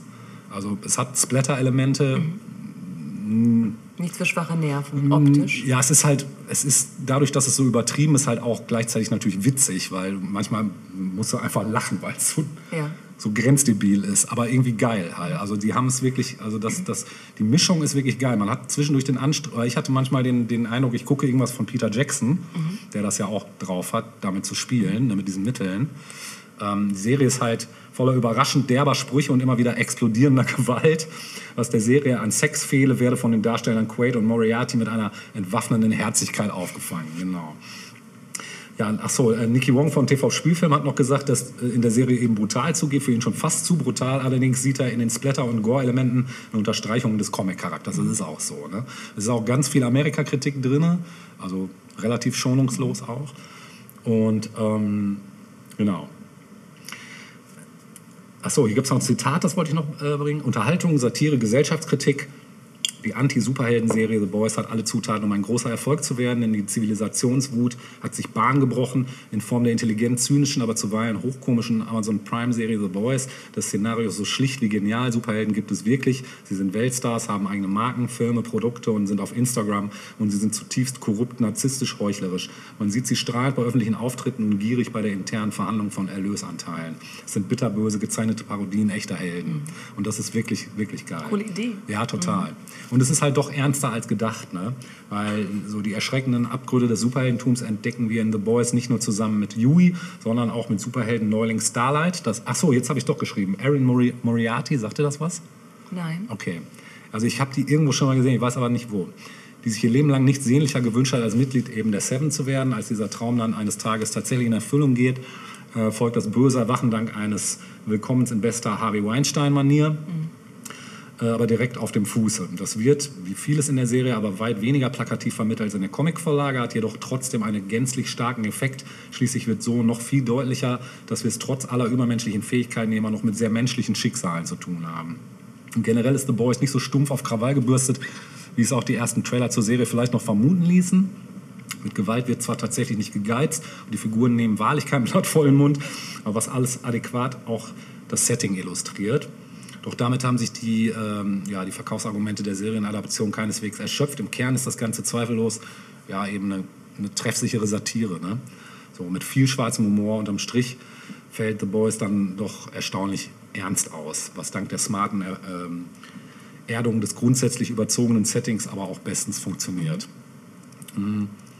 Ja, und da wird sich halt auch nicht drauf ausgeruht, sondern darum auch eine echte Verschwörungsgeschichte gesponnen. Nicht ohne Grund gibt der Comicautor Garth Ennis LA Confidential und andere Werke von Autor James Arrow als Inspirationsquelle an. Und das merkt man halt, ne, dass das schon einen Tiefgang hat. Und die hätte man hier und da mit leichter Reduzierung der Folgenlänge, die sind alle relativ lang, also sie hat schon ich glaube, so eine Folge 50 Minuten mindestens. Ne? Wobei die nicht lang wirken, also du hast, die sind schnell rum, so, aber es sind halt 50 Minuten. Ne? Genau, viel spannender sind aber noch die Figuren selbst, in deren Charakterisierung über weite Strecken da eben sehr viel Sorgfalt gesteckt wurde, auch wenn die so einzeln mal vorgestellt werden. Sowohl auf der Seite der Seven als auch bei ihren Widersachern werden nach und nach tief tragische Hintergrundgeschichten enthüllt. Das macht es halt auch nochmal doppelt spannend, äh, die den Pro Protagonisten mehr Fleisch verleihen, ohne aber ihren Charakter zu verwässern. Und das geschieht meist elegant im Vorbeigehen und nicht mittels ausufernder Rückblicke. Etwas blass ist da am ehesten noch Yui, also der, der seine Frau am Anfang verliert, der zwar zunächst als Motor für die Handlung fungiert, als Anfänger bei der Superheldenbekämpfung dann aber die meiste Zeit eher passiv bleibt. Und das Fazit ist, dass äh, The Boys eben von der starken Prämisse lebt, die mit viel Bedacht, mit überraschendem Ernst etabliert wird, sowie den erfreulich ambivalenten Figuren in beiden Lagern der entworfenen dichten Superheldenwelt, die sie auch dank ihres bestens aufgelegt, best, ihrer bestens aufgelegten Darsteller mit Leben füllen. Das Potenzial der unzähligen Möglichkeiten, die sich aus dem Setting ergibt, ist noch nicht komplett ausgeschöpft, doch macht auch nur noch mehr Lust auf die zum Glück bereits zweite Staffel. Die ist auch gerade erschienen. Ich bin auch gerade angefangen mit der zweiten Folge. Also zwei Folgen habe ich jetzt geguckt und ja, es geht wirklich super weiter. Also das ist halt auch eine Sache, da habe ich wirklich erst nichts erwartet. Dachte, ja gut, das ist jetzt irgendwie so Watchmen abklatschen, das ist es halt nicht. Also Watchmen, wie gesagt, war, hatte auch viel Tiefgang und ist auch eine sehr, sehr empfehlenswerte Serie. Durchaus wahrscheinlich an einigen Stellen noch ein bisschen ernster als die, aber diese hat halt eben auch ernste Momente und dadurch kriegt sie so den Tiefgang, wo man denkt, ob den überhaupt so eine Serie haben kann. So, Das fand ich ganz cool. Interessant. Ja, auch hier äh, Hast du dich musikmäßig. nicht an den Soundtrack gehalten? Nein. Auch der ist super, definitiv. Ich habe mir mal so Superhelden thematisch textlich mal ein bisschen gestöbert und bin, bin da in zwei Stücke gerauscht und du musst eins ziehen.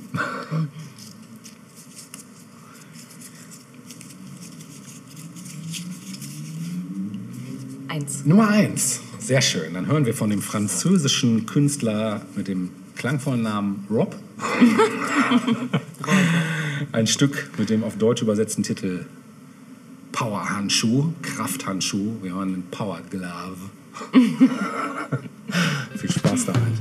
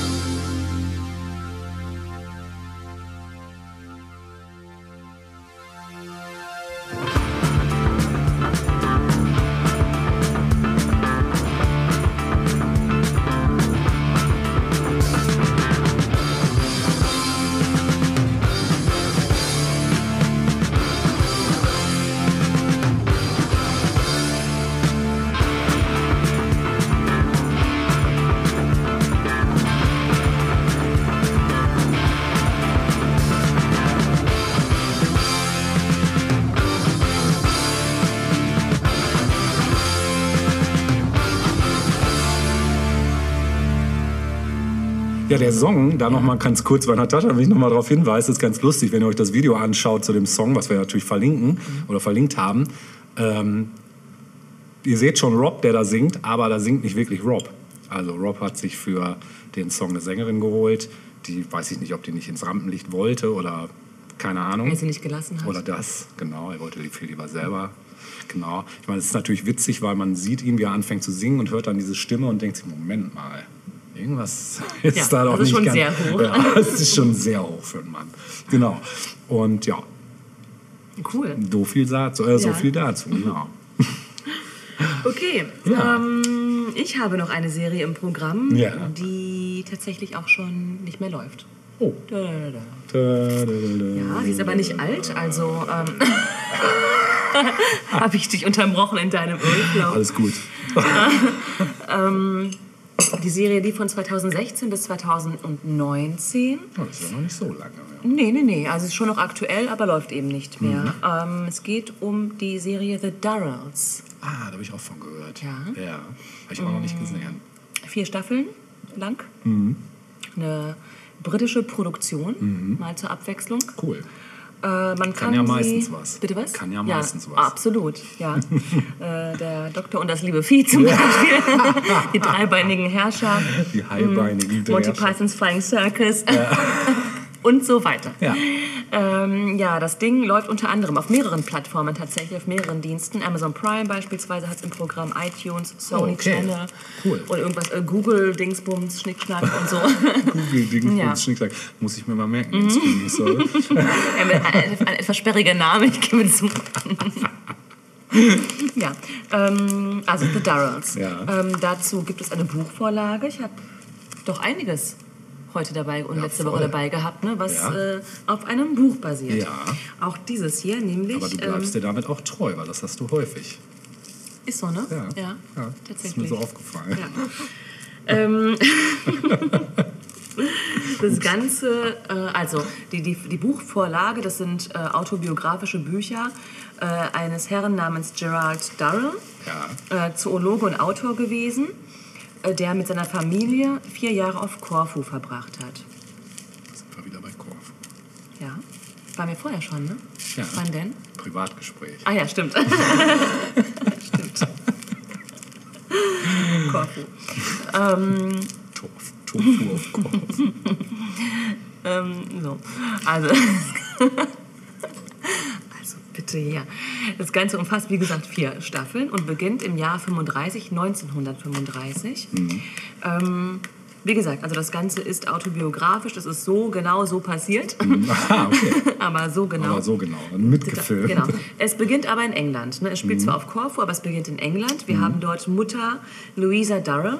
Die lebt, ist verwitwet und lebt mit ihren vier Kindern in England in sehr bescheidenen Verhältnissen. Ja. Also wirtschaftliche Not ist groß, äh, auch Perspektiven erschließen sie nicht wirklich. Die Kinder machen Sachen, die sie nicht wirklich erfüllen. Also es gibt ja diesen ältesten Sohn, der in einem Job ist, den er nicht gut findet. Ähm, der jüngste Sohn hat äh, schulische Schwierigkeiten und irgendwann beschließt eben Louisa Durrell relativ spontan mit ihren vier Kindern nach Korfu zu ziehen.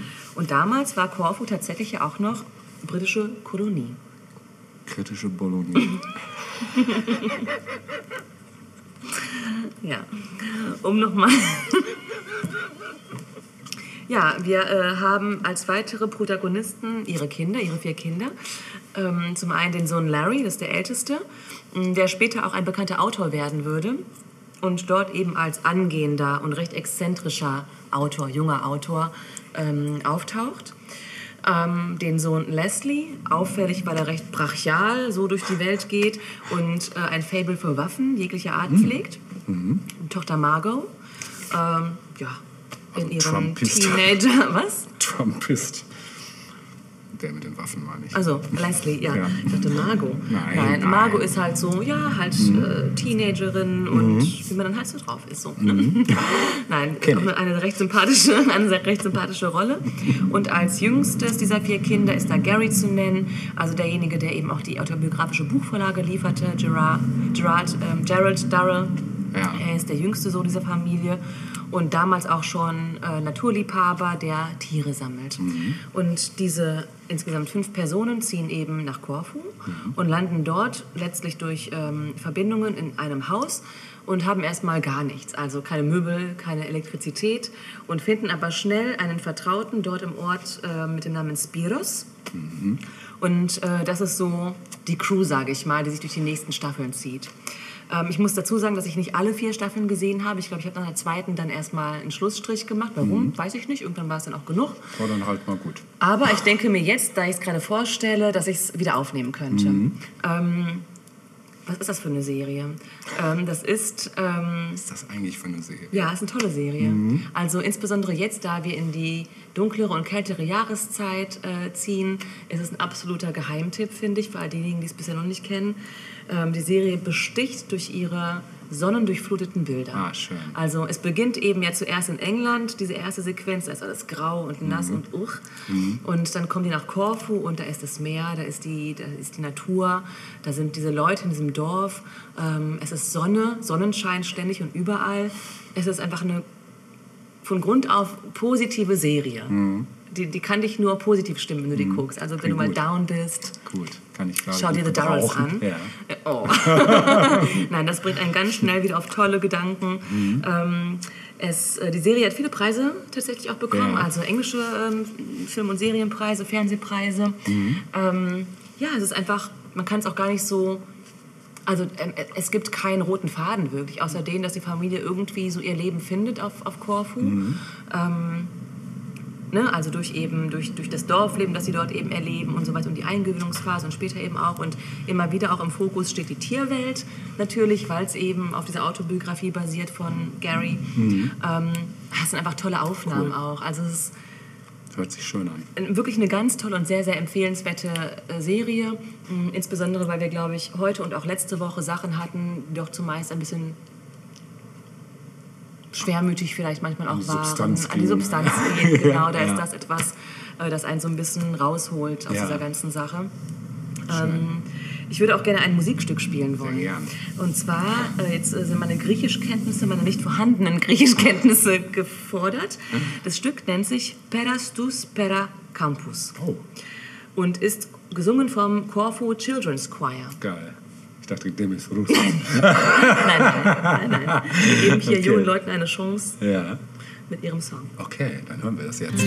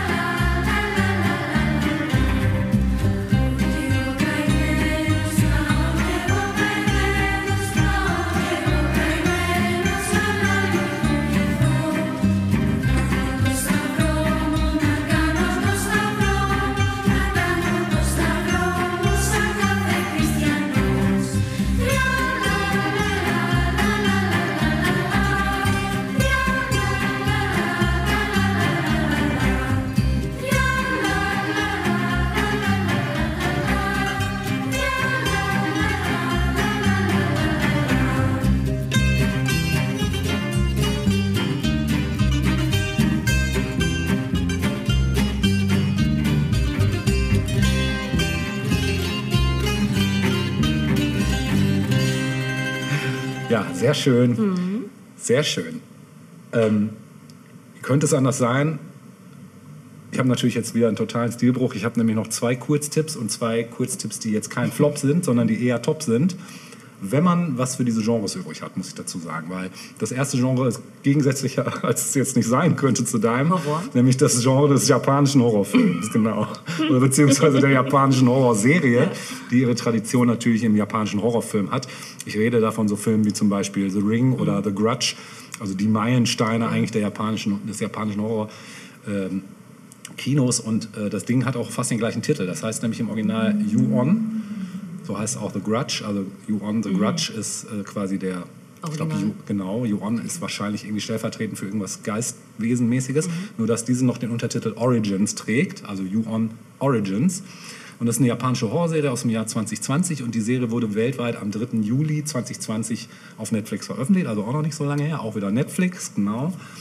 Und es ist die erste Serie der Ju-On-Reihe von Takashi Shimizu. Ganz Takashi ist auch ein beliebter Name. sehr dort, gerne, ne? ja. In, in Japan glaube ich sehr Ja. gern, ja. Die Handlung will ich gar nicht groß, ich will jetzt nicht ins Detail gehen. Ähm, die, die erzählt also auch unterschiedliche Handlungsstränge, die parallel ablaufen. Das ist manchmal ein bisschen verwirrend am Anfang, weil ich weiß nicht, wie es dir geht. Ich will jetzt auch gar nicht, das soll jetzt nicht irgendwie Gut, dumm ganz klingen. gut geht's mir. Das ist sehr schön. Ähm, ich habe immer ein Problem damit bei asiatischen Darstellern oft, dass ich wirklich am Anfang Schwierigkeiten habe, die manchmal auseinanderzuhalten. Okay, mhm. Ne? Und das ist leider, wenn da so Timesprünge Ja. sind, dann wird es nochmal schwieriger, weil, weil du halt nicht Also es mehr... dauert ein bisschen, bis man reinkommt. Richtig, so, ne? genau. Bis man die Namen erstmal Ja, so verinnerlicht ja. hat und die dazugehörigen Gesichter, genau. Und das ist hier so, ich will nur kurz auf zwei Handlungsstränge eingehen, es sind definitiv mehr. Einer der Haupthandlungsstränge betrifft einen gewissen Yasuo Odajima, der ermittelt nämlich für sein Buch zu übernatürlichen Phänomenen.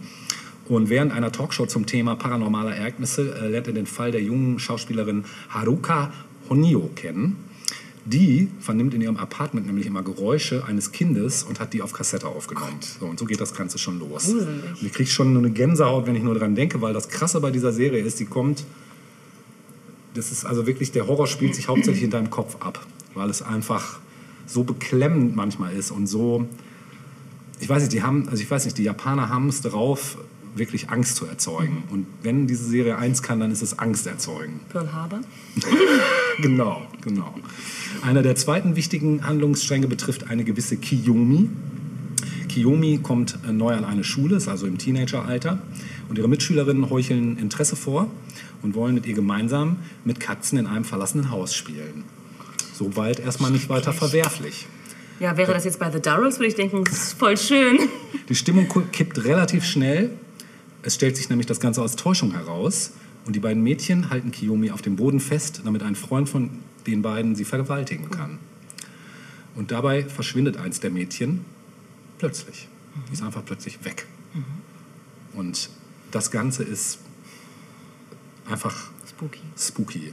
Ich will eine Szene nur kurz erwähnen, die mir so hängen geblieben ist, weil Man muss halt noch schlafen können. äh, Ja, ne? ke- Also, keine, keine Sorge. Es ist nur so, eine Katze rennt durch dieses Haus, die äh, miaut.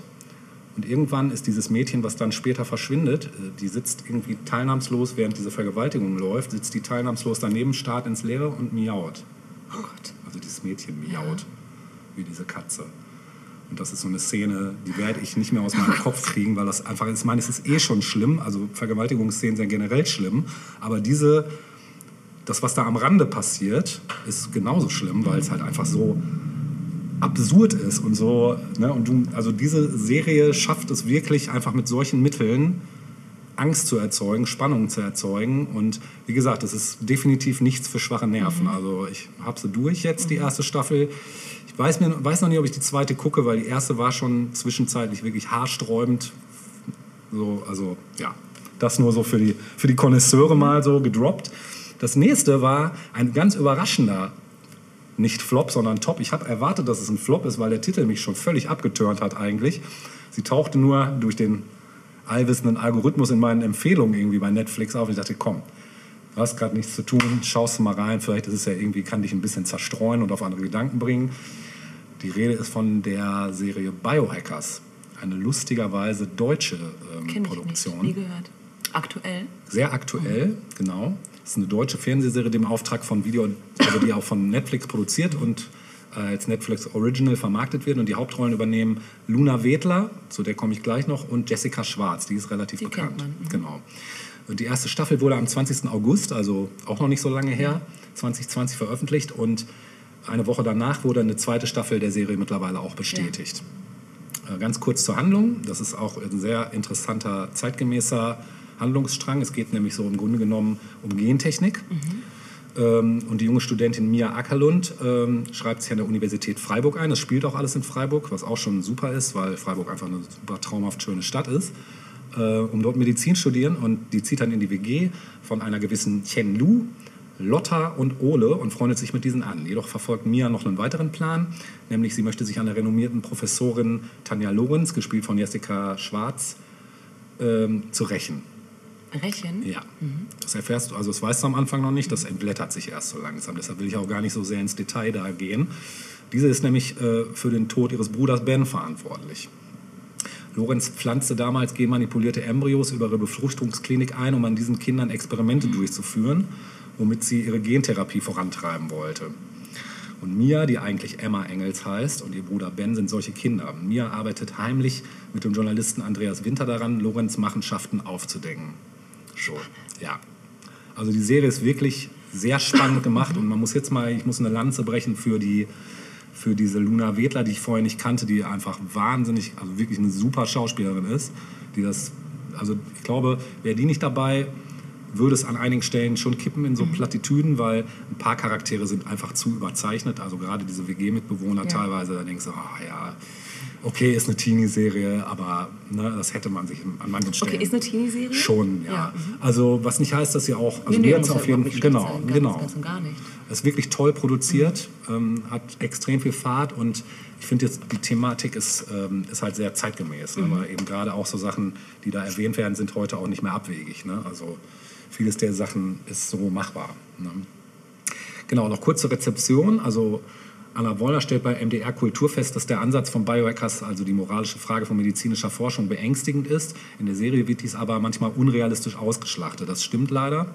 Ihrer Meinung nach rast die Handlung zu schnell und das Potenzial des Plots wird völlig verschenkt. Das sehe ich nicht so. Aber gut, die ist schnell, die hat Tempo, aber so, dass das jetzt irgendwie den Plotabbruch tut, habe ich jetzt nicht so wahrgenommen. Die kritisiert aber in, äh, ach so, die FAZ hat noch kritisiert, dass äh, Jessica Schwarz für ihre Rolle mehr Material hätte liefern können.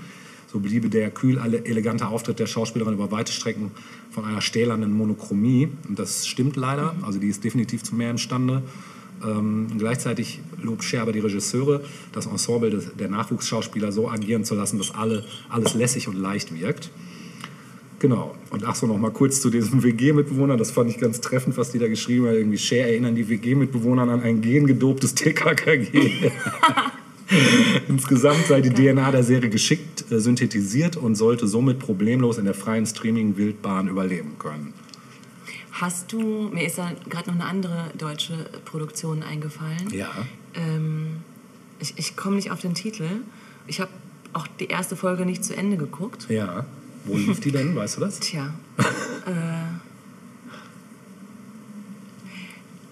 es geht auf jeden Fall um ein Virus, der, das auf irgendeiner Insel, Nord-Ostsee-Insel, äh, auftaucht. Das kommt mir bekannt vor. Ja, und es sind verschiedene, klar, Figuren, die dann irgendwie eine Rolle spielen. Ja.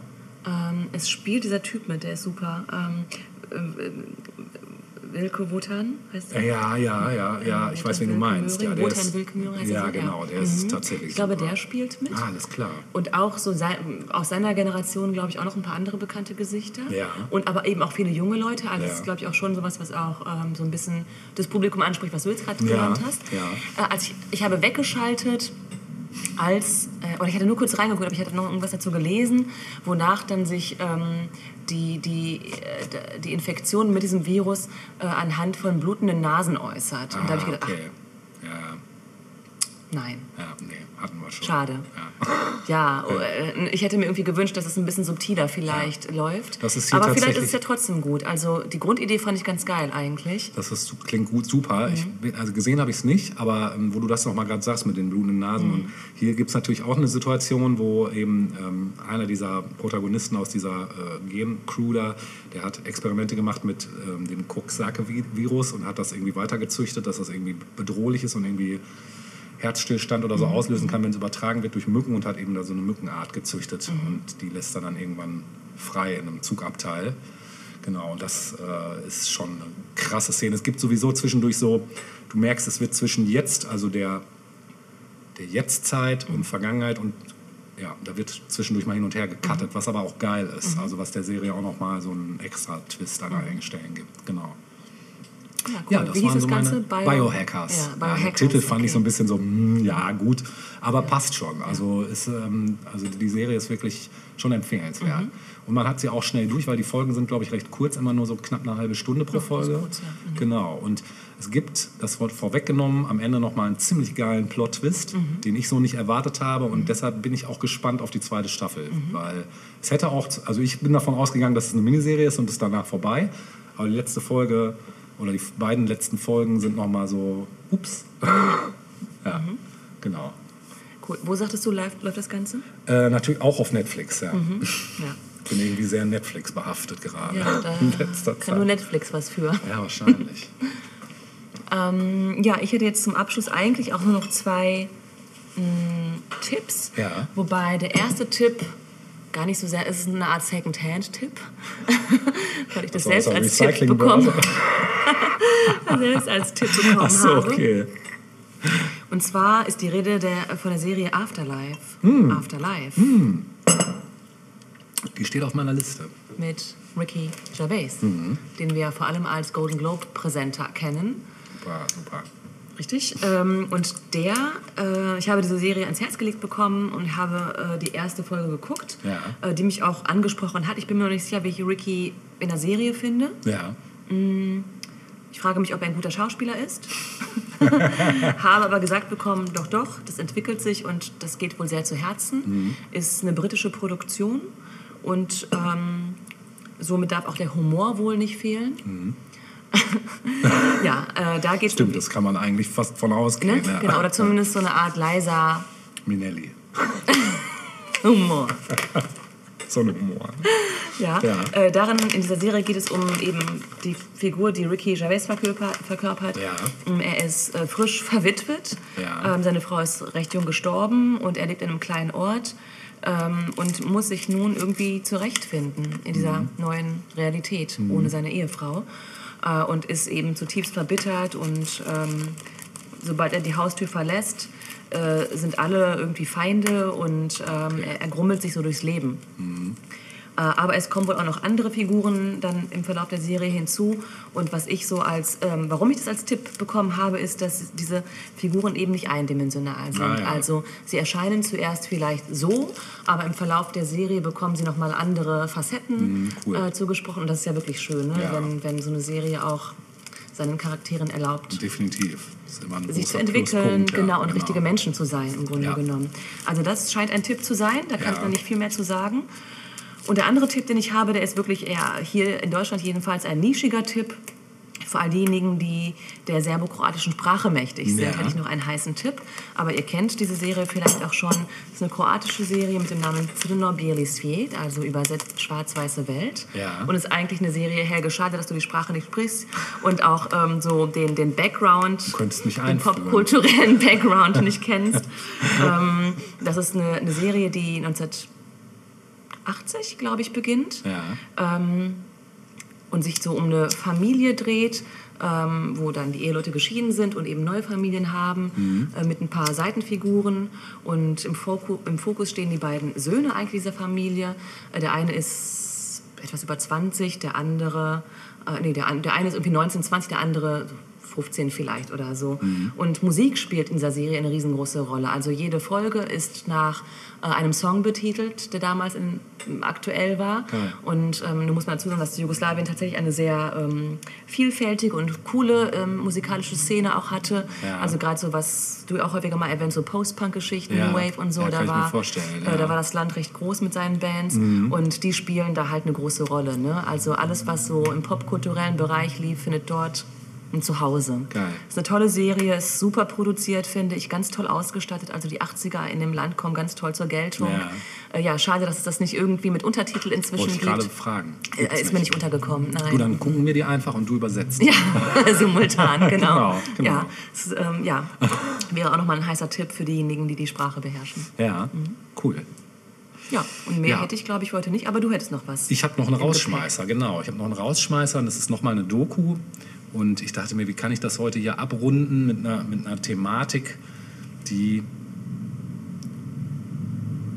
ja kein leichtes, kein leichter Stoff ist. Ähm, es geht nämlich um die Thematik, ja, wieso ist der Mensch eigentlich die Krone der Schöpfung? Und ist er das überhaupt? Und diese Doku führt einem relativ bildgewaltig vor Augen, was für ein kleines Licht der Mensch eigentlich ist in der Schöpfung. Und das ähm, ist eine Sache, die mich sehr bewegt hat, als ich diese Doku gesehen habe. Es war wirklich so, also die zieht eigentlich runter, das meine ich damit nicht, sondern sie ist eher so, so ein Wake-up-Call. So, was maßen wir uns eigentlich an, so hier auf diesem Planeten? Was, was machen wir eigentlich hier für einen Scheiß? So. Und das fand ich, kommt ah, heißt, exzellent äh, die rüber. Doku? Die Doku heißt Eine überschätzte Spezies. Ist auf Arte, ist eine Arte-Doku. Ähm, eigentlich auch ein Pflicht-Watch hat man auch in einer Eine Dreiviertelstunde durch. deutsch-französische Ja. Koproduktion? Genau. Und ähm, ja, es ist einfach beeindruckend, also beeindruckende Bilder. Es sind einfach nur Fakten, also es ist relativ wissenschaftlich, aber trotzdem äh, gibt es immer eben wieder den Seitenhieb eben ja der Mensch dann im Vergleich. Und das Ganze ähm, hat eine Wirkung, also definitiv. Und ich glaube auch nicht nur auf mich, sondern ich glaube auf alle, die das gucken, weil es halt einen mal so auf den Boden der Tatsachen zurückholt, was manchmal nicht schadet. Ne?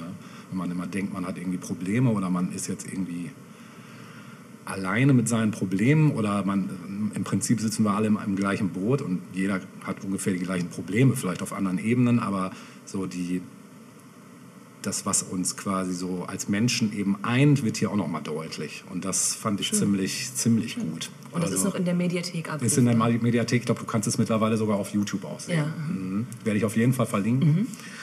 Und ähm, das Ganze ruft auch eben dazu auf, dass Menschen oder dass wir Menschen an einigen Punkten halt einfach umdenken müssen oder uns ändern müssen. Wir kommen nicht um Veränderungen rum und dass Veränderungen halt für Menschen immer schwierig ist. Eben gerade die Menschen, die einen gewissen Komfort oder einen gewissen Luxus gewohnt sind und von diesem Luxus aber halt auch verblendet oder gelähmt oder was auch immer sind. Ne? So, das kam ziemlich, ja, wirklich. Also es, es sollte eigentlich auch genauso wie diese Dilemma mit den so Social Medien, sein, ja. sollte Pflichtgeschichte auch an Schulen sein. Also würde ich echt empfehlen, weil das Tolle bei Arte-Dokus ist halt immer, die sind, die sind fundiert, die sind stichhaltig, da, da merkst du halt einfach, dass es Qualität Mhm. von vorne bis hinten. Ne?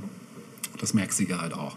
Super Bilder und ich möchte mich mit einem passenden Song noch verabschieden, der das Thema auch nochmal aufgreift von einer schon wieder kanadischen Band, lustigerweise viel Kanada heute im Programm hier bei mir mit Musik. Äh, eine Band, die in Deutschland unterm Radar gelaufen ist, leider. Nämlich äh, die Band heißt The Stills. Ich weiß nicht, ob du die kennst. Äh, die hatten, wann war das, 2004, 2003, ein wahnsinniges Debütalbum mit dem Namen Logic Will Break Your Heart. Und wir hören von diesem Album den, das Stück Changes Are No Good. Ja, und da können wir uns eigentlich auch schon Ich denke auch, ne? Das Ja, ist dann unser das ist Rausschmeißer. unser Rausschmeißer. ja, Bleibt uns wohl gesonnen. kommt mit uns durch den kommenden Herbst. Richtig. Das wird mit uns nicht so schwer. Nein. In diesem Sinne, Tschüssi. Bis dann. Bis dann.